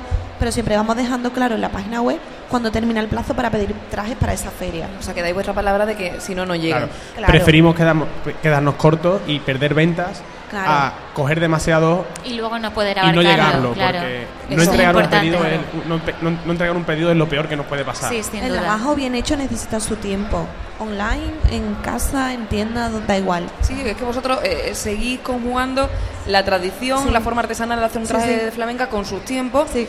y la innovación la vais a meter en la, manera de distribuirlo, Claro, pero la tradición en el siglo XXI, llevando todos nuestros trajes, todo nuestro diseño a cualquier parte del mundo, a Andalucía, a todos los pueblos y haciendo posible que mi bebecito esté en todas partes. Ajá. Pues Javier, Esther, muchísimas gracias Nada, por estar con nosotros Ha sido un placer. y enhorabuena, Gracias. que también hay Muchas que gracias. decirlo. En dos semanas vendrá la segunda, Sofía. Con Ay, traje de flamenca. Sofía ya tiene traje de flamenca. Para elegir. Para la Feria de Córdoba, que ya de Córdoba tendremos. Está Sofía ya con el volante puesto. Sí, yo creo que sí. Pues ya lo saben, que no más pequeños de la casa que tienen traje, lo tienen en Mi Bebecito.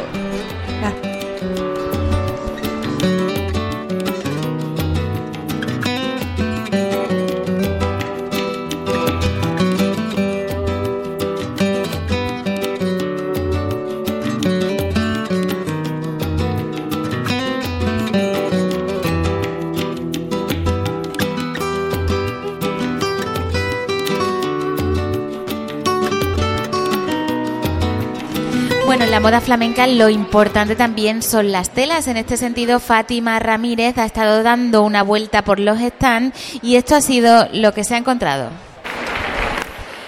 Algo esencial en un traje de flamenca es la tela con la que está hecha. José María, muy buenas tardes. Hola, ¿qué tal? Buenas tardes. Estoy viendo telas de muchos colores, pero sobre todo de tonos negros. ¿Qué se lleva este año? No, yo siempre digo que en flamenca se lleva todo. Lo que pasa es que nosotros este año hemos querido hacer una distinción con el blanco y negro. Y el lunar es de varios colores, de varios tamaños, perdón. Y así lo hemos engamado en la decoración. Pero bueno, la verdad que esto es un básico. El negro, tanto como el rojo, es un básico en la feria. Y a partir de ahí, todo lo que le querramos echar. ¿Se sigue llevando el lunar? Sí, sí, no puede faltar. El lunar siempre, siempre. Aunque nos enseñen estampados preciosos y, y- y te compres este año uno, tú vuelves a los lunares. Los lunares no se pierden, eso, eso es imposible. Eso va con nosotros, esto es la cultura de nosotros. Lo que sí se está jugando cada vez más es con la diferencia de tamaño en ese lunar, ¿no? Hemos tenido unos años con un lunar muy grande y ahora cada vez más pequeñito. Se llevan siempre. Los grandes lo que pasa es que saber llevarlo. Todo el mundo no se pone un lugar grande, eso va ya con las fisonomías de cada cuerpo. Pero bueno, cuando se lleva una cosa, la gente, el público se lo pone, porque les gusta ir a la vanguardia. Pero es verdad que siempre los, los medianos son siempre más llevaderos, Claro, más fáciles, ¿no? fáciles de combinar y siempre tiene más público, tiene más demanda. Hemos hablado del negro y del blanco, pero quiero que me hables de colores. ¿Qué color está pegando fuerte este año? Es que es, es difícil, es difícil. Si te da una vuelta por las ferias, mm, ves un color rosa y tú dices, uy, mira, rosa, mm, pero es que son bonitos. Tú ves rosas con negro mm, y te queda un poco también con la boca abierta. Yo la verdad que me cuesta trabajo, mira que yo diseño colorido, pero a mí me encanta el azul marino. Pero mm, tiene un público más pequeño, pero es elegante, elegante para la señora. El fondo azul marino lunar beige, por ejemplo, es para rabiar. Me gustan mucho los tonos fuertes, como los bugambillas con negro, o los aguamarinas. A mí me siguen gustando esos colores, son muy elegantes.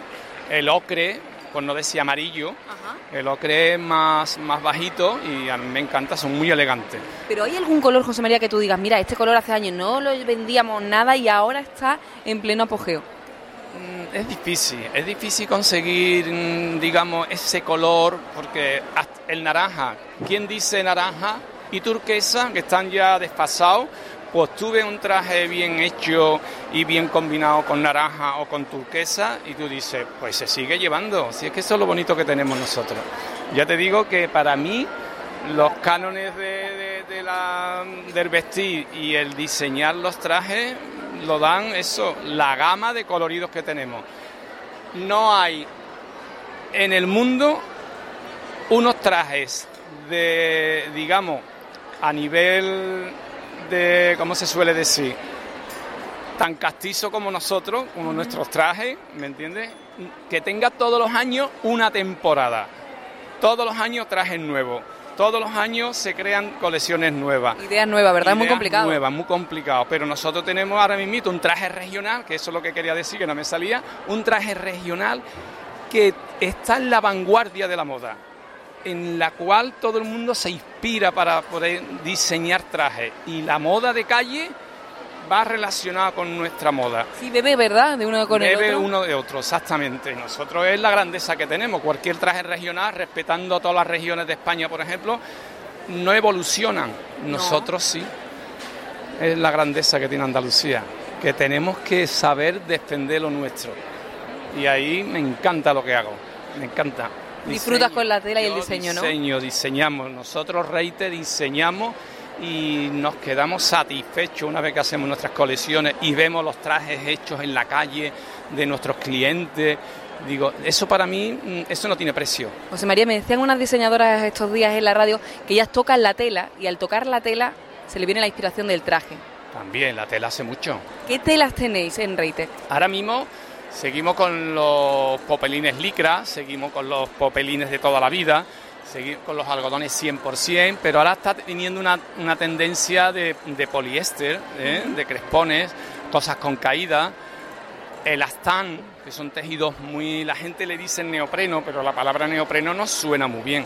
El neopreno suena gordo, a invierno. Entonces hay unos bioelásticos que son muy, muy agradecidos para el cuerpo. O sea, que la tecnología también tiene que ver Ah, con, sí, con el traje de flamenca. Mía, claro que sí, claro que sí.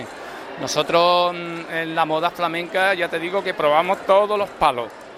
Todo, porque se han hecho en micado y se han hecho en satenes de sedas naturales, eh, porque buscamos cosas diferentes y cada uno hay una demanda. Y si hay un diseñador que utiliza micado, el micado siempre se ha utilizado para vestir, para ceremonia y para boda.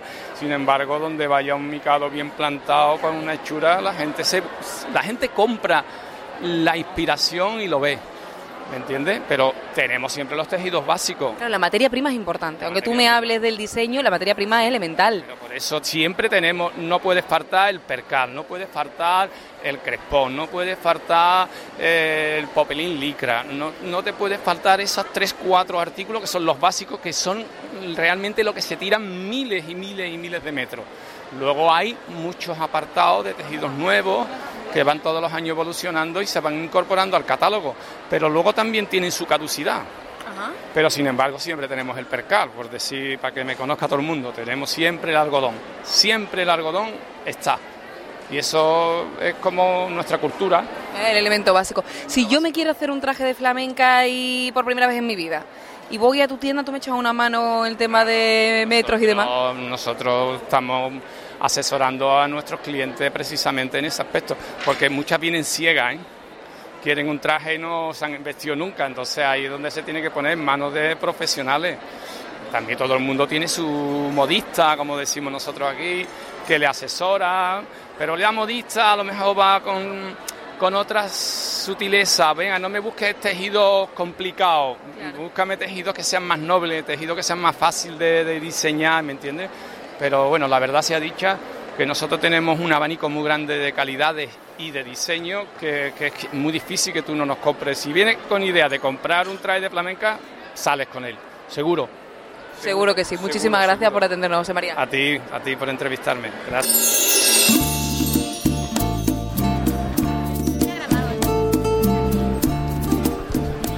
Pues ya lo saben, la materia prima es importante a la hora de hacer un traje de flamenca porque la calidad tiene que pesar mucho. Para eso tenemos también a personas que nos asesoran, andaluces que trabajan en ámbitos muy diferentes todos y vinculados al traje de flamenca y a su pasión por hacerlo llegar a todas las partes del planeta, ¿verdad, Teresa? Esta es la clave de Simov, eh, la internacionalización también, que se conozca la moda flamenca fuera de nuestras fronteras, que cada vez es una realidad más latente, Fátima, eso es, es así.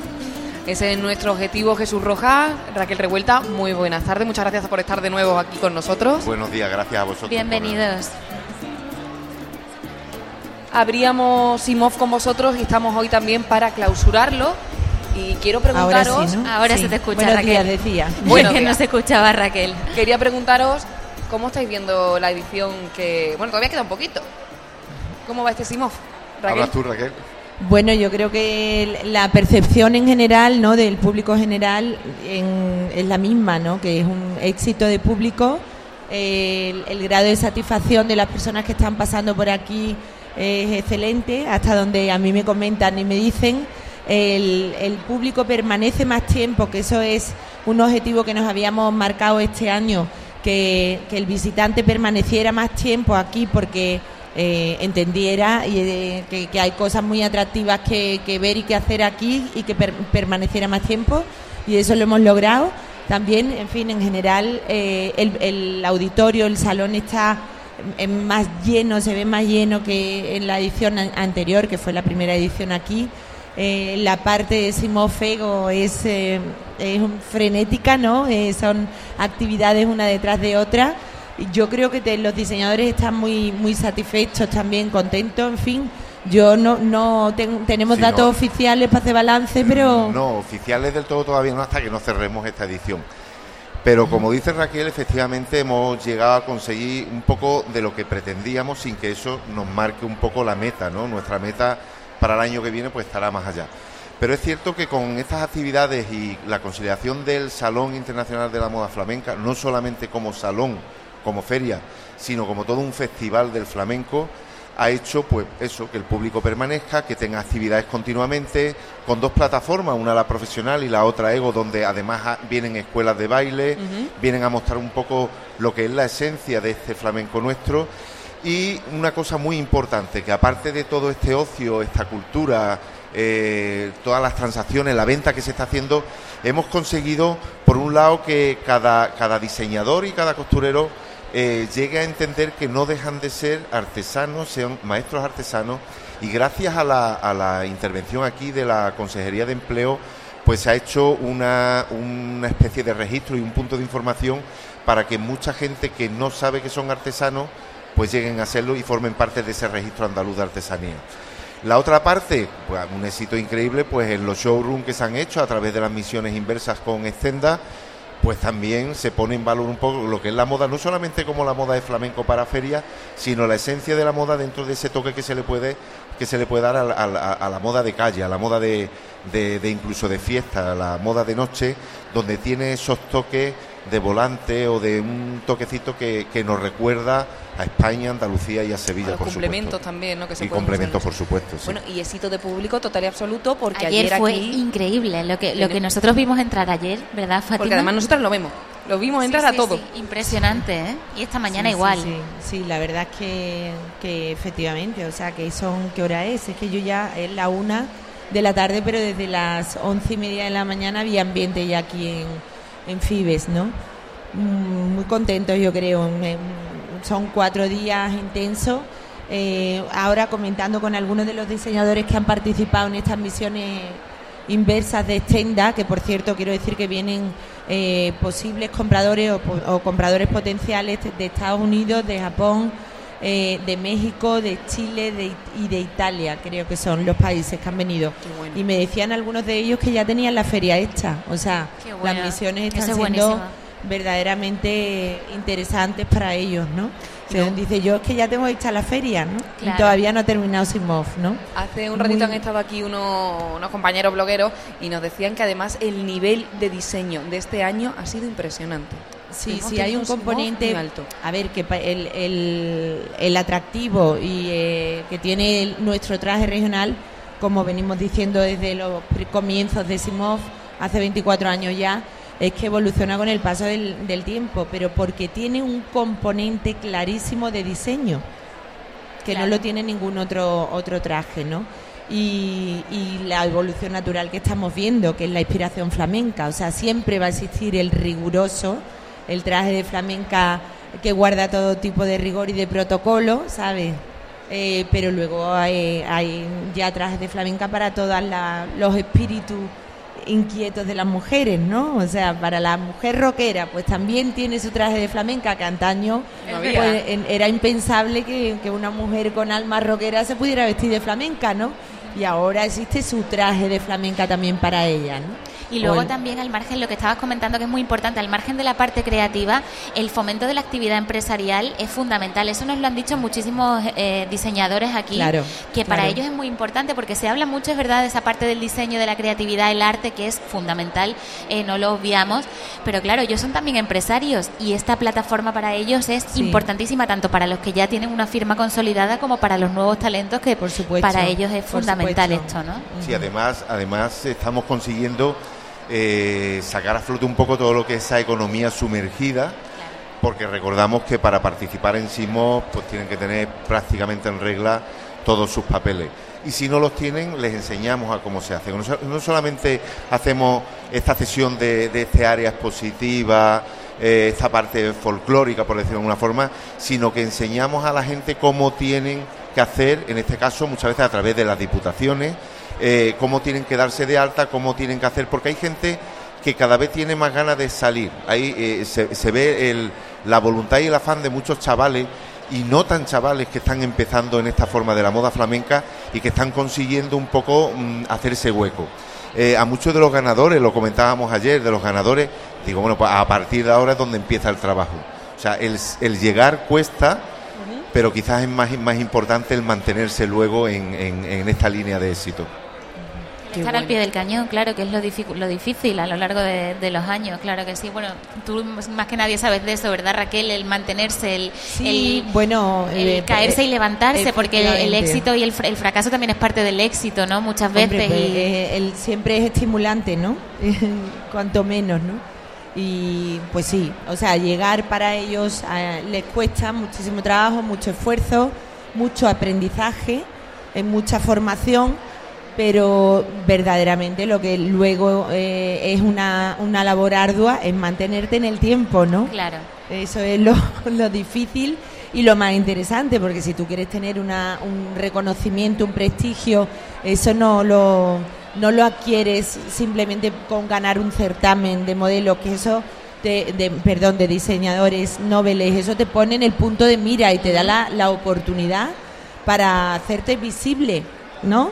Eh, para posicionarte, pero a partir de ahí empieza el, el duro trabajo de, de ganarte tú un prestigio, un prestigio De trabajar. de, de trabajar en el, en el tiempo, de ir renovándote constantemente, en fin, que es difícil, pero bueno, por otro lado es, es muy ilusionante, ¿no? O sea, a nosotros no nos ocurre de alguna manera lo mismo, eh, pero con el evento, ¿no? Claro. Claro. Que- Nosotros, eh, bueno, la ilusión por supuesto y la satisfacción nuestra después de cuatro días prácticamente a piñón, atendiendo personas, los desfiles, la parte que no se ve, que gracias a que tenemos un equipo, en este caso de WR y, y FIBE, pues que funciona como un reloj, que obviamente tenemos nuestro, nuestro fallo, pero para eso estamos, para, para que la semana que viene cuando nos reunamos ya empezamos a, mm, a configurar el CIMOF del año que viene. Ya pensando en el La 2019. semana que viene, sí. El SIMOP, una cosa como esta, eh, o cualquier otro tipo de evento de estas características, se hace con mucho tiempo de Sí, antelación. hombre, sí, sí, porque estamos Además, todavía sí. lo tenemos calentito ahora Claro, y entonces, ahora cuando tenemos que Eh, eh, recoger el año que viene,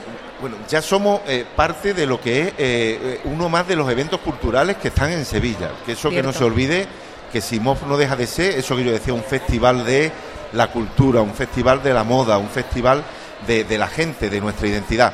Pero el año que viene además hacemos 25 años. Hacemos 25 años el año Fecha que viene. redonda. pronto, pero. Claro, Sí. y Ya esos son bodas de 25 plata. años nos exigen, el público que viene, eh, el propio alcalde ya nos está tirando de las orejas diciendo que a ver qué vamos a ¿Qué hacer el año que viene. no? Que- que a Y entonces cómo- ya tenemos algunas ideas, algunas ideas que van a completar en, como mucho eh, lo que hemos conseguido este año y que estoy seguro que van a tener un éxito rotundo, vamos. Oye, éxito por cierto también el estar aquí en Fibes 2, nos lo han dicho en esta mesa más de una vez que ha sido un Sí. cambio que Cambio todo estupendo, a todo el mundo le, le le gusta. no- nos ha dado yo- la oportunidad sí. de crecer en todos los Sí, aspectos, sí. desde el Sí, punto en de el otro vista lado estábamos ya encorsetados. Eh, bueno, era más una feria, feria como tal. Sí. Y aquí hemos conseguido que sea ese multievento cultural, festival, empresarial. Y lo que yo decía el otro día, eh, con estas cristaleras del, del, del Palacio de Congreso, eh, el traje de, flamón, de flamenca le da el color, pero nosotros o el propio edificio le aporta la luz, ¿no? que es muy importante. Qué bueno, claro que sí. Raquel Revuelta, Jesús Roja, muchísimas gracias por estar con nosotros y enhorabuena. Muchas felicidades, de Nada, verdad. gracias a vosotros también por divulgar este evento, que es, es fundamental, es una parte fundamental para nosotros, ¿no? Que Muchas llegue gracias. a todas partes. Gracias. Gracias. Seguimos Gracias. en Simov Radio. Estás escuchando Simov Radio con Fátima Ramírez y Teresa Puig.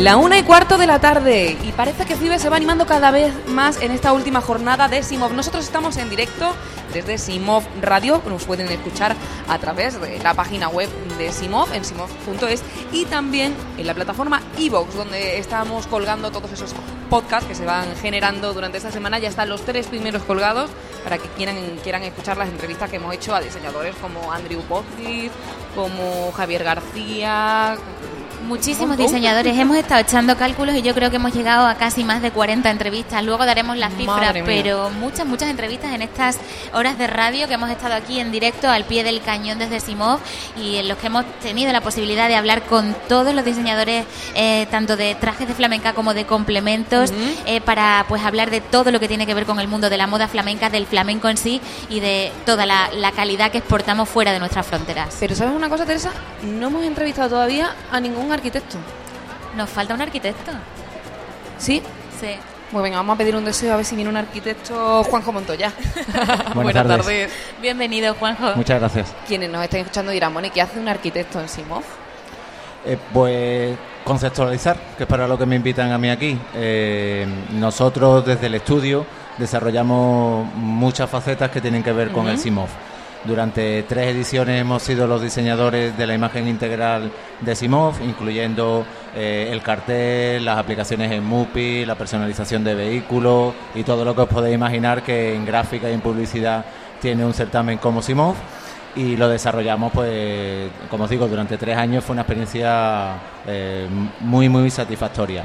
A partir de ahí eh, ampliamos la cartera de servicios y eh, trabajamos asiduamente con Marqués de Cáceres, eh, desarrollando una línea de MC, que es un vino singular que tienen Sí. ellos, con una colección de botellas que ilustra la diseñadora Virginia Vargas. Las Y- etiquetas esas preciosas que hay cada año diferentes. Exactamente, esas botellas están fantásticas y que además siempre hay una demanda muy elevada de ellas porque la gente las colecciona. Tiene la singularidad de formar parte de una colección flamenca que se vende en un estuche personalizado y que curiosamente tiene mucha demanda en el mercado asiático. Sabéis ¿Ah, que sí? Qué bueno eso, ¿no? Los japoneses eh, son unos amantes furibundos del flamenco y, y demandan mucho esas botellas. O sea que muchas de esas botellas se van para Japón. Correcto, exactamente. Qué bueno. Es más, Santo, que es el director comercial de la marca, bueno. nos dice que normalmente tiene más facilidades de venta en Japón o en Tokio que casi en Sevilla. Increíble. Somos así, o sea, como lo tenemos tan a mano, resulta que los japoneses lo ven como algo tan extraordinario y singular que, que lo demandan mucho, ¿no?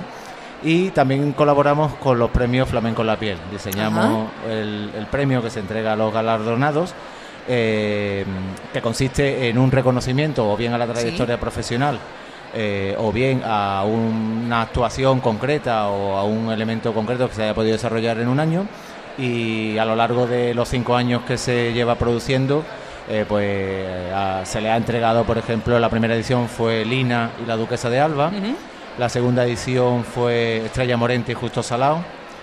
En la tercera edición fue Vittorio Luquino, Sara Varas y la revista Hola. El año pasado fue María Pajés, la bailadora, Farruquito y Tony Benítez. Y este año la edición ha sido para Arcángel y Niña Pastori. Es decir, que hay gente que no tiene que demostrar demasiado No, de desde su luego. relación con el flamenco. Desde luego, sí. Y además es un premio en sí, ya hablando directamente de, de lo que es la estatuilla, que es muy especial.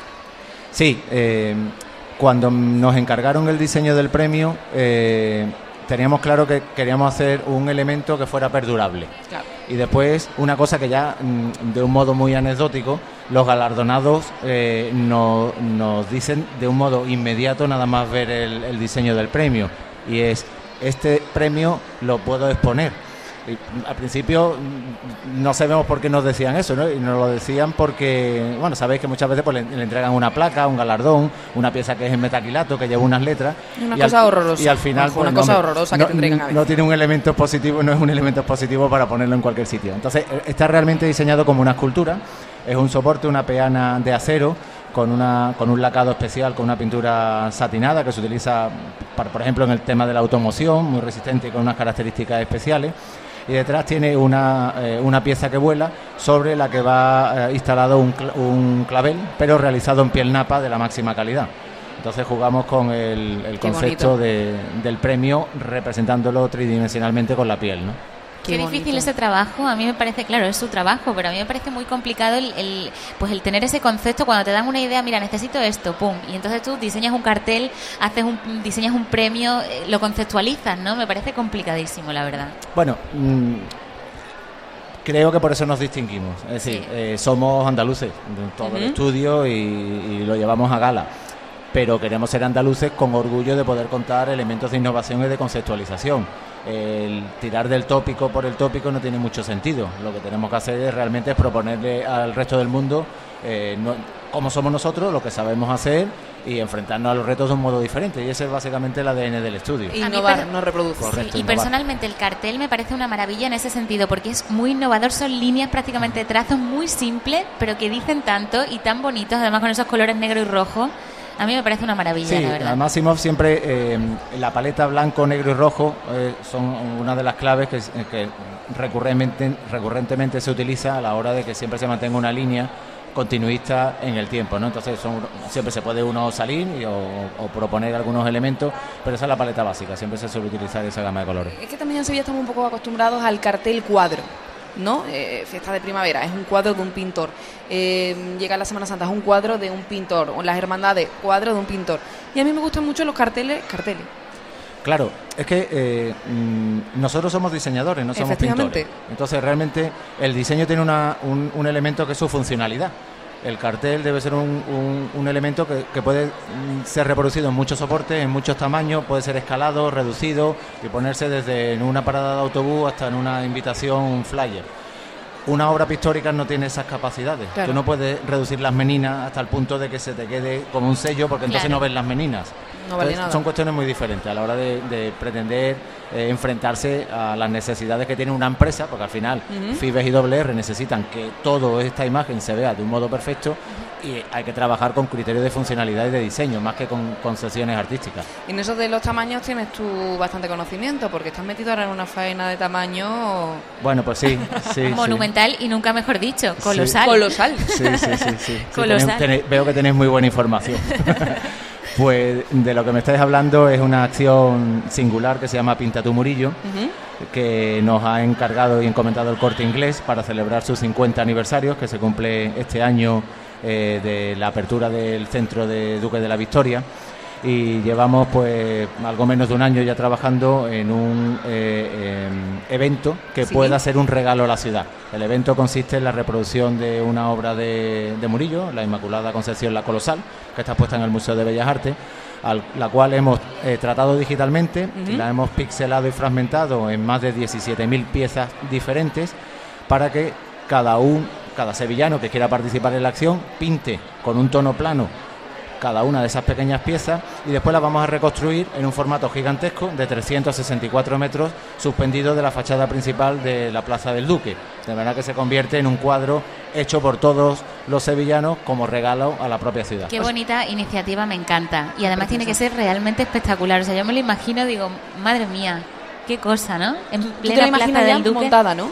Me lo imagino porque he visto algo, pero o sea, he visto algún diseño que ha hecho Juanjo de cómo podría quedar aquello, pero yo creo que ver eso en directo tiene que ser A mí lo que me alucinante. parece bonito es que todo el mundo pueda participar en esta actividad y celebrar el cumpleaños del corte inglés y sentirse Claro. más parte del año Murillo. Es, es que ese es el principal atractivo. El corte inglés tenía la obligación de regalar algo a la ciudad y, y que fuera abierto, no fuera dirigido un- a un sector concreto. Entonces Claro. es una acción blanca, limpia, gratuita, cultural, donde cualquiera que simplemente quiera participar puede ir de, de un modo desinteresado y puede formar parte de, de un reto que, que vamos a, a intentar conseguir, ¿no? De- incluso a lo mejor podemos batir un récord Guinness, ¿no?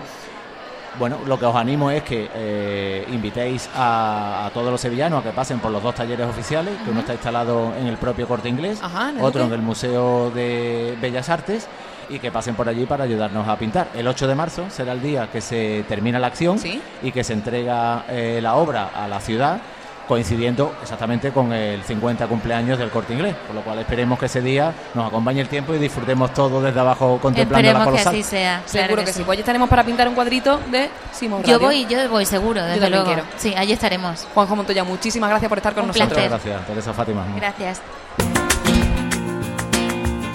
Simov Radio.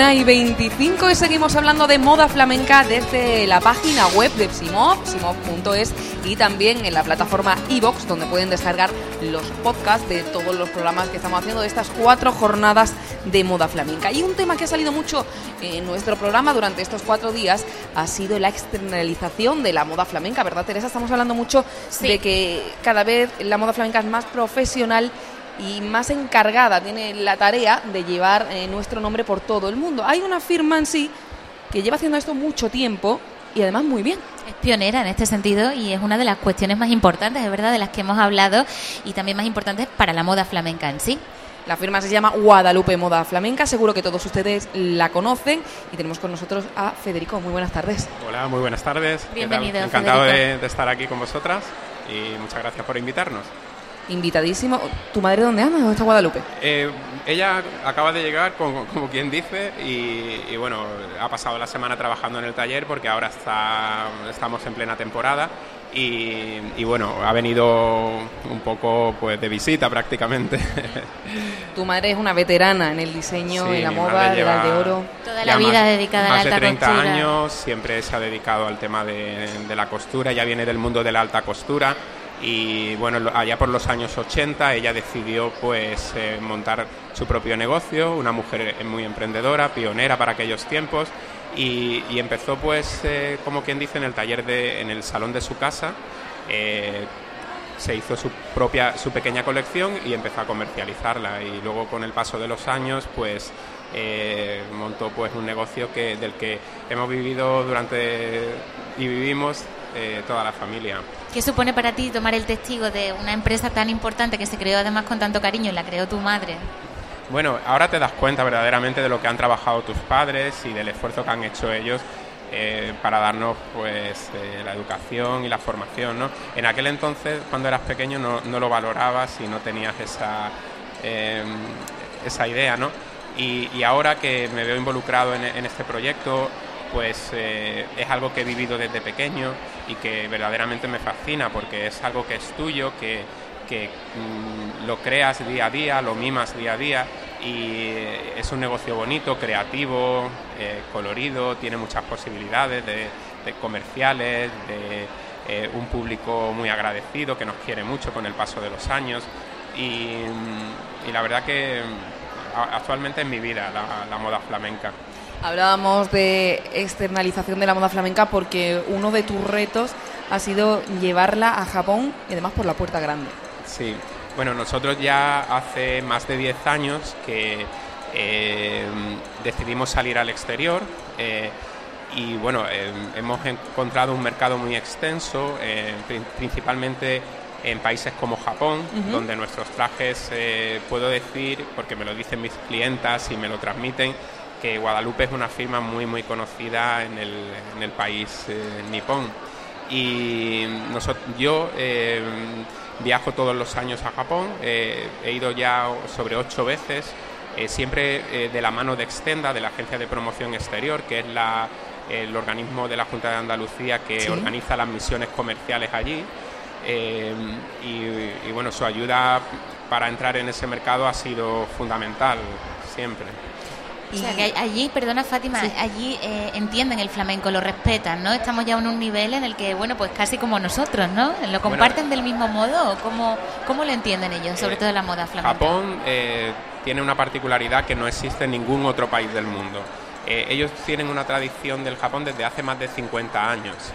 Eh, lo llevó una bailaora allí, que no me acuerdo el nombre porque es un nombre raro de estos, y, bueno, pues lo fue popularizando, abriendo academias y actualmente eh, el mundo del flamenco y de la moda flamenca no solo se eh, radica en, academias, sino que tienen sus propios eventos, tienen sus eh, escuelas de baile con tiendas, mm, existen centros comerciales dedicados a artículos de España en pleno centro de Tokio, donde puedes encontrar un edificio de cinco plantas y te venden desde una silla de NEA, un disco, unos zapatos, trajes de flamenca, una paellera, eh, faldas de baile, complementos y, es mm, bueno, alucinante ver, eso. Me estás dejando con la boca abierta. Sí, sí, sí, sí.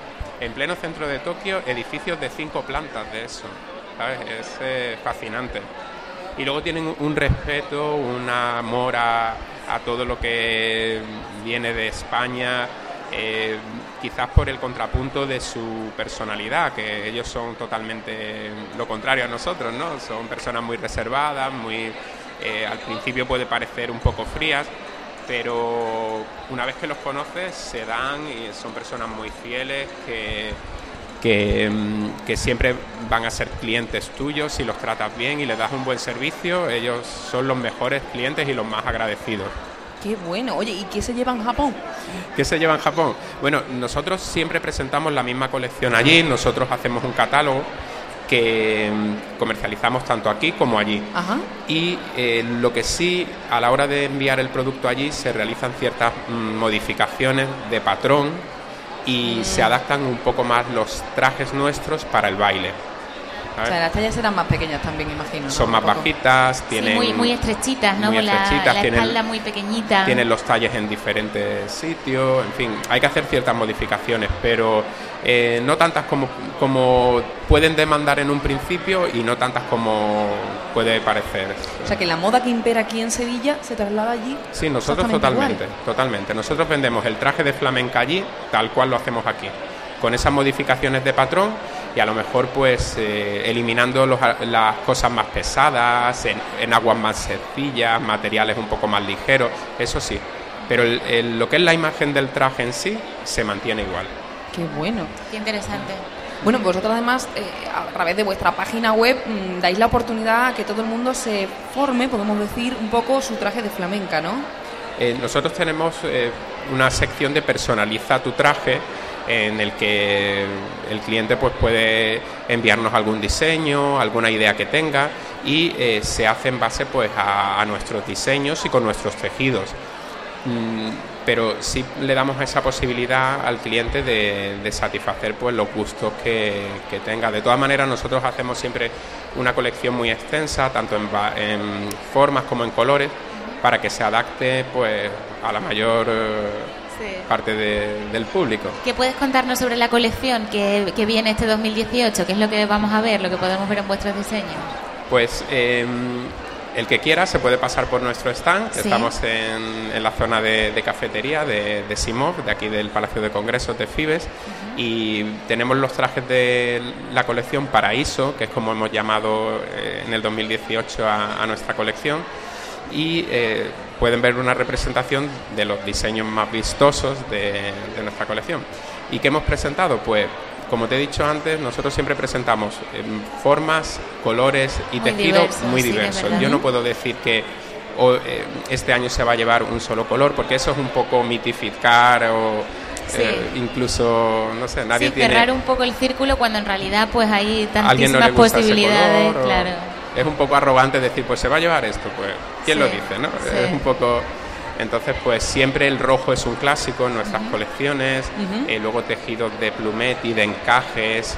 Nosotros estamos muy especializados también en novia, de inspiración flamenca. Eso Nosotros te iba a ve- preguntar, que lo he visto también Sí. en la web. Sí, tenemos un mercado muy extenso de, de esa novia que quiere casarse algo diferente, que no, no es eh, un corte clásico, pues siempre, siempre le damos un toque más flamenco. Y, y es para gente de todo, de todo el mundo incluso, ¿sabes? Han de llegado todo el mundo. O sea, trajes de Sí. novia flamenco. ¿Dónde nosotros, nosotros hemos llegado a enviar eh, a Miami una chica que se interesó por nuestros trajes, eh, un traje de, de volantes y una cola de metro y medio, ¿sabes? Y por lo visto fue un éxito. Allí, Mm, claro. Vimos fotos de la boda, una boda totalmente americana, con Qué un traje bueno. nuestro. Qué Sí. bueno, una boda americana y ella vestida de flamenca, me encanta. Sí, sí. Sí, sí. Y, y bueno, pues eh, en cuanto a más detalles de nuestra colección, eh, sí hemos jugado este año mucho con el tema de los escotes, tanto escotes delanteros como escotes traseros. Eh, hemos hecho muchas formas, muchas eh, variantes, porque sí, sí había un público que siempre demanda un, un- un escote diferente, ¿no? Sí, renovarse. Eh, más abiertos, más bajos, otros más altos. más- y De todo un poco.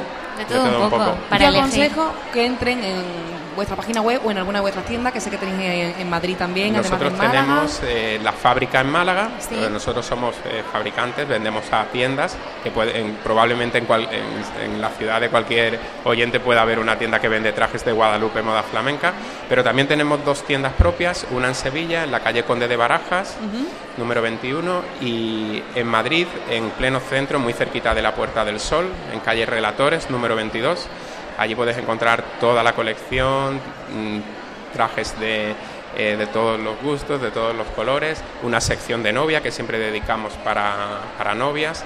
Y, en nuestra página web, guadalupemodaflamenca.com, pues puedes ver toda la nueva colección, colecciones antiguas y cualquier duda que tengan, pues pueden contactar con, con nosotros. Estupendo, Federico. Pues muchísimas gracias. Muchas gracias a vosotros. Gracias. Gracias por estar aquí y gracias por llevar el nombre de la moda flamenca por todo el mundo. Pues muchas gracias y sin vuestra ayuda esto no sería posible. Gracias, un, un placer. Un saludo. Estás escuchando Simov Radio con Fátima Ramírez y Teresa Puig.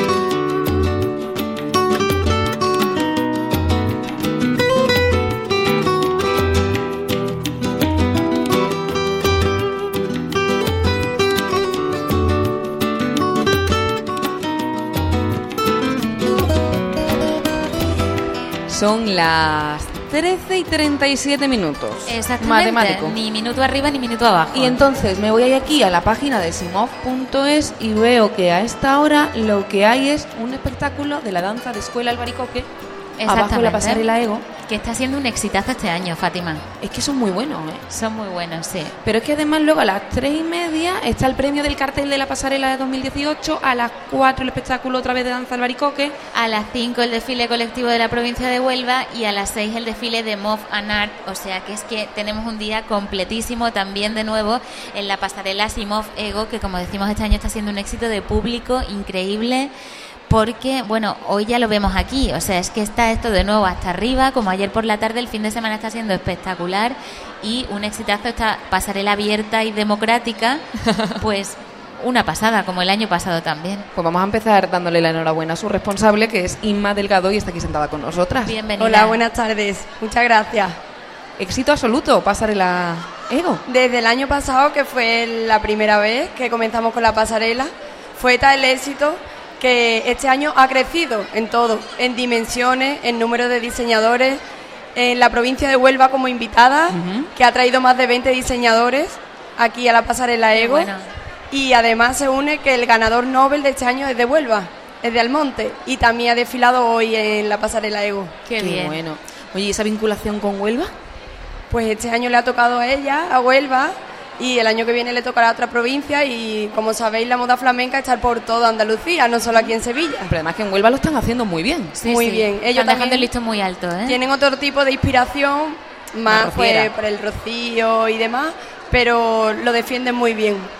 Muy bien, muy bien. ¿Cómo surgió la idea de hacer esta pasarela? ¿En qué momento pensasteis, oye, pues sería buena idea hacer algo abierto, Pues, algo...? El público viene, visita y tiene que tener actividad. Es una actividad más que cuando pues eh, te apetece un café, comer, estás viendo una pasarela en vivo y en directo a cada hora. Tenemos espectáculos a cada momento y es un sitio donde la gente realmente puede descansar y disfrutar, no solo venir a los desfiles de la otra pasarela, porque tenemos dos, pero ahí disfruta la gente, se queda sentada disfrutando, viendo que, que aquí es continuo la actividad. Desde luego el que venga a Simov tiene donde elegir, lo comentábamos antes. Fátima y yo, porque hay actividades pues que se solapan, ¿no? Por, por esto, porque hay dos pasarelas y entonces pues uno desde luego no se va a aburrir. No, y no. luego el tema de los stands también que tiene muchísimo mérito, el que estén tantas exposiciones aquí que podemos ver perfectamente pues lo que viene este año, ¿no? Y comprar. Y comprar, claro. Que es lo importante también. Eso es lo Que importante. yo ya le he hecho los unos pendientes. Eso me lo llevo. Yo te quería hacer una pregunta un poco difícil, Dime. Inma, de todos los diseñadores que hasta ahora han pasado, todavía quedan unos cuantos, pero de los que hasta ahora han pasado por la pasarela, ¿hay alguno que te haya gustado especialmente por la pasarela Simofego? ¿Alguno que, que hayas dicho, oye, pues esto me llama, esta colección Eh, me llama pues la la atención? verdad, eh, la Jolie me ha gustado mucho. Es Su- un clásico de Huelva, ¿eh? Es un clásico, rociero. me ha encantado, tenía dos faldas preciosas, además se lo he dicho, digo, tengo que ir a verte porque me, me ha encantado. Eh, después es muy difícil elegir, porque Claro. cada uno tiene algo especial. Yo me quedo con esas dos faldas que me encantaron y bueno, cada uno tiene un toque. Inma, eh, me dices antes que, que, bueno, que la pasarela Ego nace para eh, amenizar eh, un poco las jornadas, para que la gente se relaje y disfrute. Pero yo lo que veo que hay un trabajazo detrás impresionante, porque es que cada hora una actividad diferente. Aunque todos piensen que es la pasarela pequeña, decimos, no es una pasarela pequeña, se está convirtiendo en una pasarela donde los profesionales que por ahí desfilan luego se van a la pasarela grande. ¿no? Es una pasarela que además eh, la podemos echar a pelear perfectamente con cualquier certamen de moda de otras ciudades. Efectivamente, si es que eh, sus colecciones son pequeñas, pero tiene igual trabajo que, que otra pasarela, porque nuestro backstage, de estar el año pasado dos personas, ya somos un equipo de cinco personas. Claro. De ¿Y qué- todo lo que trabajamos a cada hora no podemos parar. Y qué ritmo el que lleváis, está claro. Y qué importante también ese apoyo a los nuevos talentos, ¿no? Porque para ellos, eh, el otro día entrevistábamos a Gil Ortiz, decía que para él es una oportunidad increíble la que se le abre ahora, ¿no? La posibilidad de estar aquí el año que viene, tantos premios además. Y bueno, simplemente el hecho de que se les vea, ¿no? De esos ocho participantes que estuvieron en, en este concurso de nuevos talentos, para ellos es una puerta abierta a un mundo, eh, pues alucinante, Es a lo el que ellos siempre han escaparate, soñado. es el escaparate de la moda flamenca internacional, de todo el mundo, vienen de todas partes del mundo y la verdad que con la Ego también ponemos ese granito de arena para que ellos pues tengan otra ventana más para el mundo. Y con las redes sociales es una barbaridad toda la gente que va, comparte, los medios de comunicación, así que no nos podemos quejar. Me gusta mucho también que habéis incluido el flamenco como doctrina, como música, como espectáculo en Simov. Es fundamental, fundamental en nuestra pasarela. Igual tenemos siempre todo lo que elegimos, la música, la coreografía, siempre intentamos ponerle ese toque de flamenco. Es que lo hemos dicho mucho durante estas horas de retransmisión de radio que la moda flamenca no es solo moda, que es también toda la cultura, el arte, la música, que todo eso también se ve aquí en Simov. Es que hay una toda una tradición detrás de muchísimos años y que tiene mucho que ver con el arte en general, no solo, no solo, bueno, que la moda es arte también, ¿no? Pero en todo un espectro muy amplio. Tiene eh, la moda flamenca tiene muchas ramas, porque date cuenta que diseñadores internacionales se han inspirado en nuestro diseño y en nuestra cultura. Por eso no podemos dejar nada, nada aparte. Y vais a cerrar hoy a las 6 de la tarde con un desfile maravilloso. Con una asociación de moda flamenca que fue la primera, en realidad, que se fundó aquí en Sevilla y con la que hemos levantado lo que decimos. Y la verdad que un orgullo de que estén con nosotros allá abajo porque sus diseños son clásicos en Sevilla. Claro, que son hombres consagrados de, la moda flamenca. ¿Y cómo se vive en el, en el backstage las nuevas modelos, por ejemplo, las alumnas de doble R, estos nuevos talentos? ¿Cómo se vive esa parte que nosotros no vemos? Nervios. Nervios. No hay otra palabra. Están muy nerviosas, pero luego llega el último día y me han dicho esta mañana cuando han llegado ya cansada, pero dice, si mañana no puedes llamar para otro desfile, vendrían otra vez. encantadas, ¿no? Qué bueno. Inma, pues muchísimas gracias, no te queremos entretener mucho porque estoy viendo otra vez seguir. la agenda y, te quedan dos espectáculos de danza, un premio, un desfile colectivo. No paro, no paro, voy a comer un poquito y, a seguir. Enhorabuena. Muchísimas gracias. Muchas felicidades, de verdad. Seguimos en Simov Radio. Simov Radio.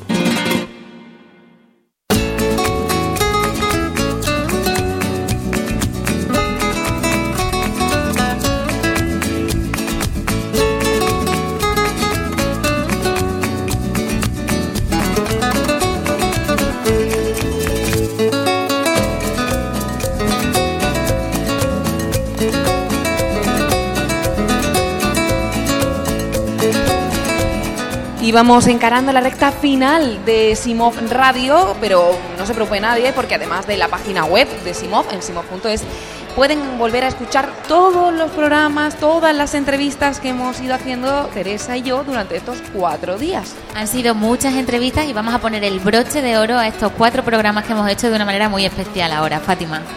Yo quiero empezar dándole la enhorabuena a nuestra última invitada. Se la merece. Enhorabuena. Muchas gracias a vosotros. Ana Morón. ¿Cómo estás ya? ¿Ya están tranquila? Sí, ya estoy un poco más relajada. Se pasa mucho el nervio porque son muchos meses de trabajo y expone en la pasarela y quiere que todo salga bien y correcto, pero luego ya mm, eh, empezamos a disfrutar de, de todo ello. Además, tú que eres una persona, una mujer muy detallista, supongo que el estrés será absoluto. Sí, a mí me hace mucha gracia cuando me preguntan a lo mejor un día antes, ¿qué tal? ¿Ya te has acabado la colección? Y yo digo, no, pero yo creo que me va a ocurrir todos los años. Este año estamos de celebrando la décima aniversario, de 10 añitos, y nosotros no acabamos hasta que no empieza el desfile, porque siempre... Pero vamos a poner la última puntada aquí, la última puntada siempre allí, porque siempre... Eh, hay algo siempre que mejorar y soy una eterna y satisfecha en ese sentido. Desfilaste el viernes, eh, con un desfile que no, además nos han contado aquí los compañeros blogueros, que dice, es que se veían los 10 años de trayectoria de Ana Morón, es que se veía. Eh, la verdad que ha sido esta colección ha, sido muy personal porque ha sido dedicada a mi madre. Su nombre era Carmen y hemos hecho la versión más flamenca de Ana Morón, hemos pero utilizando los recursos que hemos utilizado durante estos 10 años somos unos enamorados de la artesanía, del producto con alma, de los mantones bordados, pero de una manera más contemporánea. Lo hemos utilizado en patronaje, lo hemos metido en los vestidos, eh, los flecos en seda artesanales. Luego teníamos también muchos recursos más contemporáneos como cosidos eh, cortados a láser y siempre intentamos hacer un biomio entre lo que es la artesanía de Sevilla y, aprovechando la tecnología que tenemos en el día de hoy. Qué bueno, eso Qué de bueno jugar con lo ese- antiguo con lo nuevo. Sí, y ese homenaje a tu madre me encanta. Tú además que eres hija de empresario de modista, que yo creo que son las dos claves fundamentales para el- el- la profesión que estás desarrollando, ¿no? ¿Qué consejos te daban ellos? ¿Recuerdas eh, cuando empezaste qué te decían? Porque es verdad Para- que tienes a la parte creativa y la parte empresarial, ¿no? Para mí ellos el- ha sido la parte muy la parte inspiradora y yo sí estoy aquí es por ellos porque no, no, no se rinden. Son padres de cinco hijos, yo soy la más pequeña de cinco hermanos y, y me han aprendido a luchar y a seguir luchando. Y a veces no durante estos 10 años no ha sido fácil. Ahora este, estamos muy contentos, la trayectoria va muy bien, tenemos una clientela que responde muy bien, pero eso ha costado su trabajo. Pues mm, no- confiar en, en nosotros mismos, ser humilde, intentar mejorar poquito a poco siempre, aprender, formarnos. Pero yo creo que la formación en este en este sector es muy importante y, y yo siempre alabo que, que las personas se formen porque luego eso se ve en tu trabajo, la técnica, eh, el sentido de la colección y demás.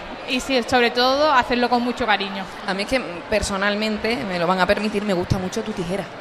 ¿Perdón? Tu tijera. Es que se nota el corte de Ana Morón. Yo estos escotes de este año, es que me han encantado. Nosotros cuidamos mucho el patronaje, intentamos mm, ser perfeccionistas y, es una de nuestros, yo creo que es de nuestro sello de reconocimiento, que cuando ves un traje de Ana Morón por la feria mezclado con otros trajes, que sepas reconocer que el nuestro es, es- es nuestro. Claro, qué difícil conseguir eso, ese sello, ¿no? Pasa como cuando ves un cuadro, cualquier obra de arte en realidad, y reconoces perfectamente al autor, o cuando escuchas un- una composición musical y reconoces al autor. Es que ahí está la clave de- del verdadero artista. Y no es fácil de conseguir, ¿eh? No es fácil de conseguir. No es nada fácil de conseguir Para eso, mí Ana. uno de mis mayores piropos, eso de que me digan, Ana, aquí veo un traje y sé que es tuyo. Pues eh, yo creo que eso es el- mm, de las cosas más importantes que, de las que puedo presumir. Además, este año la colección, si por algo, además de por ser muy emotiva y muy sentida, destaca esta colección es por el trabajazo que has tenido. Es muy artesanal. Eh, hemos hecho una, una colección basada en los pétalos, o sea, en las flores. Hemos cosido pétalos a mano, uno Pero a dilo, uno. pétalo a pétalo. Pétalo a pétalo, pétalo a pétalo, como si estuviéramos bordando. Eh, si ves uno de nuestros trajes, eh, son muy laboriosos.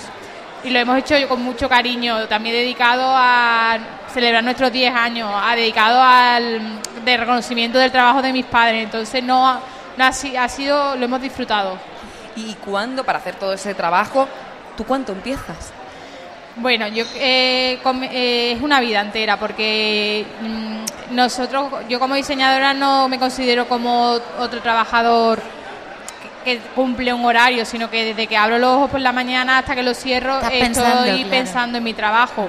Ya no sé a veces si es ocio o es trabajo, pero no te puedo decir ni cuánto tiempo ni, ni cuántas horas, sino una vida. Claro, y además cuando hay que encontrar la inspiración, ¿no? que en algo tan artístico es verdad que es la cabeza la que da vueltas muchas veces, que aunque tú a lo mejor estés tomando un café o estés, no sé, conduciendo, haciendo cualquier cosa, igual, pum, encuentras tu idea o ves algo que te inspira, con lo cual estás siempre, ¿no? Que no tiene Siempre por qué ser flamenco, supongo, ¿no? Que la inspiración Claro, puede el estímulo está en todas partes, viajo mucho mm, y todo, y eso te enriquece como persona y al final nosotros mm, los diseñadores debemos de buscar dentro para dar fuera y es una experiencia personal. Esta era una pregunta que quería hacerte, tú que, que viajas tanto, que has estado tantas veces en Asia, ¿cómo ves, eh, cómo se entiende la moda flamenca fuera y qué te aportan también a ti esos viajes? Háblanos un poco de esa experiencia viajera en tu caso. El flamenco es un, la música en general es un sentimiento, es universal, no me ya traspasa las fronteras. Eh, se, se conoce más un poco lo que es la música que la, que la vestimenta, ¿no? Pero es de los trajes regionales que suele gustar mucho porque embellece mucho la silueta de la mujer. Lo que pasa que hay que siempre hay que mejorarlo y hay que exportar un poco más la, la moda flamenca. Desde luego, como se siente una cuando está vestida de flamenca, eso es verdad, ¿eh? Ese- esa- eso que quizá también entienden fuera lo entendemos nosotras, ¿no? A mí me pasa, yo muchas veces me pongo... ayer María José Bley, precisamente, que ha sido tu compañera Sí. en el desfile, decía María José, dice que te vistes de flamenca y te empodera. Y te empoderas, te- tienes más seguridad, estás- no sé, es un, es, un, es un traje que no lo sientes, no, no con otros vestidos te sientes así, ¿verdad? Sí, sí, la verdad que la silueta se, se embellece y mm, las mujeres vestidas de flamenca todas están guapas. Este año, eh, bueno, tu dorado, tu blanco, Ese blanco enamorón está presente, pero he visto mucho naranja, rojo, rosa. Sí, la paleta ha sido más saturada. Hemos hecho la simbología del color, el rojo de la pasión, la fuerza o la energía del coral, la elegancia del verde agua. Un poco hemos intentado hacer la paleta eh, en coherencia a nuestro a nuestra colección llamándose Carmen. Pues hemos utilizado los mantones bordados, el rojo combinado con el fucsia, la fuerza de, de hemos intentado transportar la fuerza de Carmen a, a nuestros vestidos. ¿Y tu madre qué te ha dicho? Mi madre no sabía nada, es una persona ¿No? muy tímida. Ella no sabía nada. Si yo le digo con anterioridad que el desfile se llama Ana, du- dudaría que hubiera venido. Es muy tímida, ella no quiere llamar la atención. Entonces se llevó una sorpresa. ¿Le ha gustado? Sí, le ha gustado mucho. Bueno, tu madre es también una persona muy exigente, muy hormiguita, muy trabajadora, le encanta el corte. No te habrá puesto ninguna pega, ¿no? No, no, no me pone ninguna pega. Yo, eh, eh, cuando en los inicios, sobre todo, cuando Sí. ya acababa un vestido, se lo llevaba. eh, yo soy de Umbrete y allí tenemos una casa con un patio grande y entonces yo se lo llevaba al patio y ya con la luz del sol me se ponía, esto tienes que mejorarlo un poquito. Y ella me cogía la aguja y se ponía, esa terminación le tienes que decir que la tienen que hacer mejor. Esto, y, y aparte de que yo tengo la formación en diseño de moda, ella ha sido mi maestra en ese sentido. Me ha exigido mucho porque lo conocía, sabía cómo se hacía bien y no quería que, que me equivocara en eso. Qué apoyo tan grande, ¿no? El, te- el- cuando tienes cualquier duda o el decir, mira, te muestro este trabajo, como tú dices, pues mira, aquí ella te ve el fallito y eso quizá te tranquiliza, ¿no? Te reconforta Sí. el tener una opinión de, pues, de ese valor a tu lado, ¿no? Sí, sí, la verdad que mm, yo he, he- he tenido el amor por los tejidos y las formas eh, gracias a ella. Qué bueno. Bueno, y, y amor por las formas y revolución también en las formas, porque eh, tú eres una de las precursoras de esta renovación de la moda flamenca que estamos viviendo aquí en Simov. Yo apuesto mucho por el diseño. A mí yo soy una enamorada en todos los aspectos de la vida, de la decoración, de la tapa que te vas a tomar. eh, me- me- tengo esa sensibilidad hacia la belleza y la cuido mucho. Y eso al final se transporta en mi vestido y en, mi for- en lo que hago, en mi trabajo. Eh, intento que, que, eh, no basarme solo en, en lo efectista, sino también en el detalle y en que pueda perdurar en el tiempo. Ana, pues enhorabuena por estos 10 años, por la pasarela de este año. Y queremos, Teresa, ¿cuánto? ¿10 más o 100? Bueno, los que sean, los que vengan. Los que vengan. Siempre Lo que serán quiera. bienvenidos. Muchas Ana Moro. gracias a vosotros. Gracias Ana. Morón, muchísimas gracias. Estás escuchando Simov Radio con Fátima Ramírez y Teresa Puig.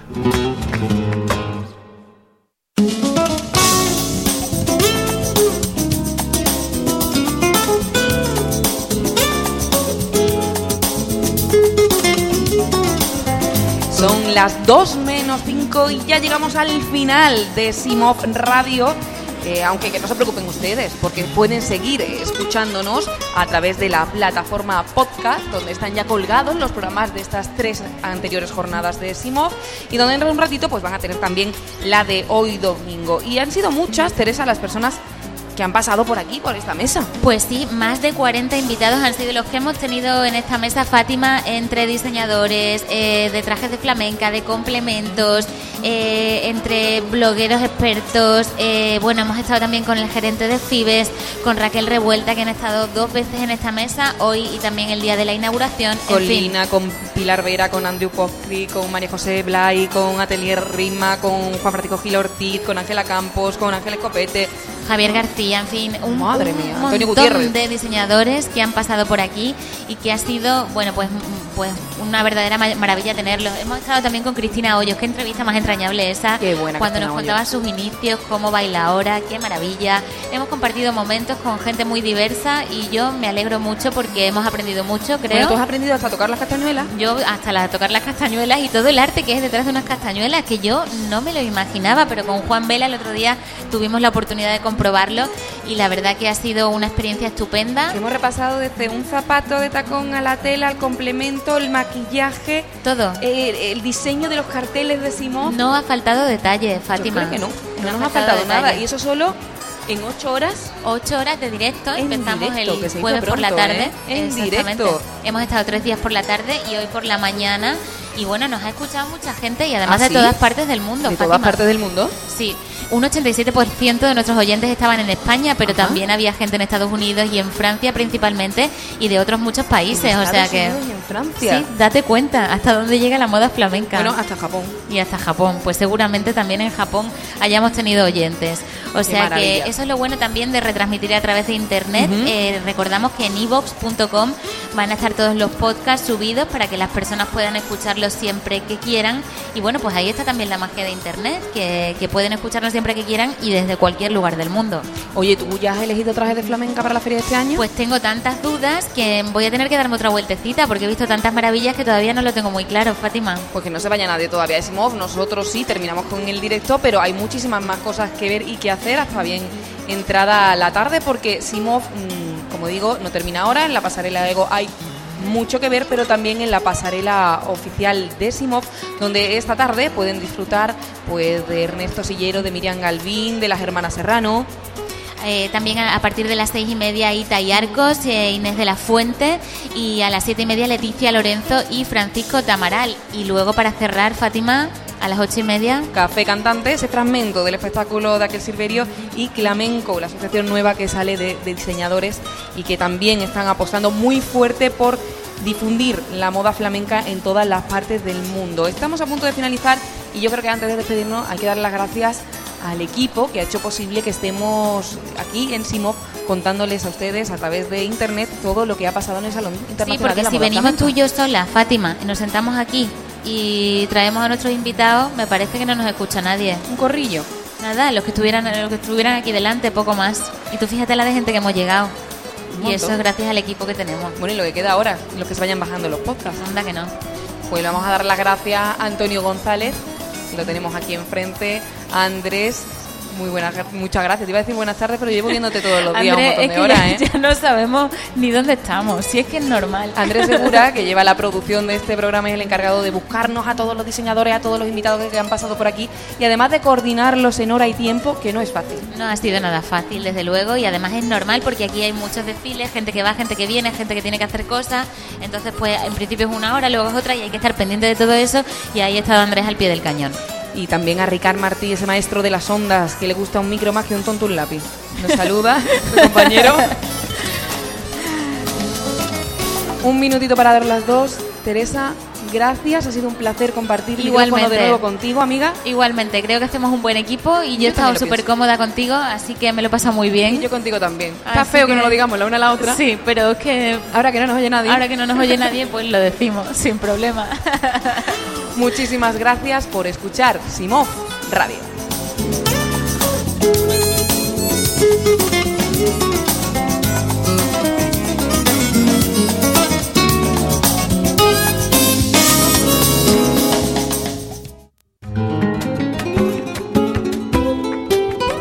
Estás escuchando Simov Radio con Fátima Ramírez y Teresa Puig.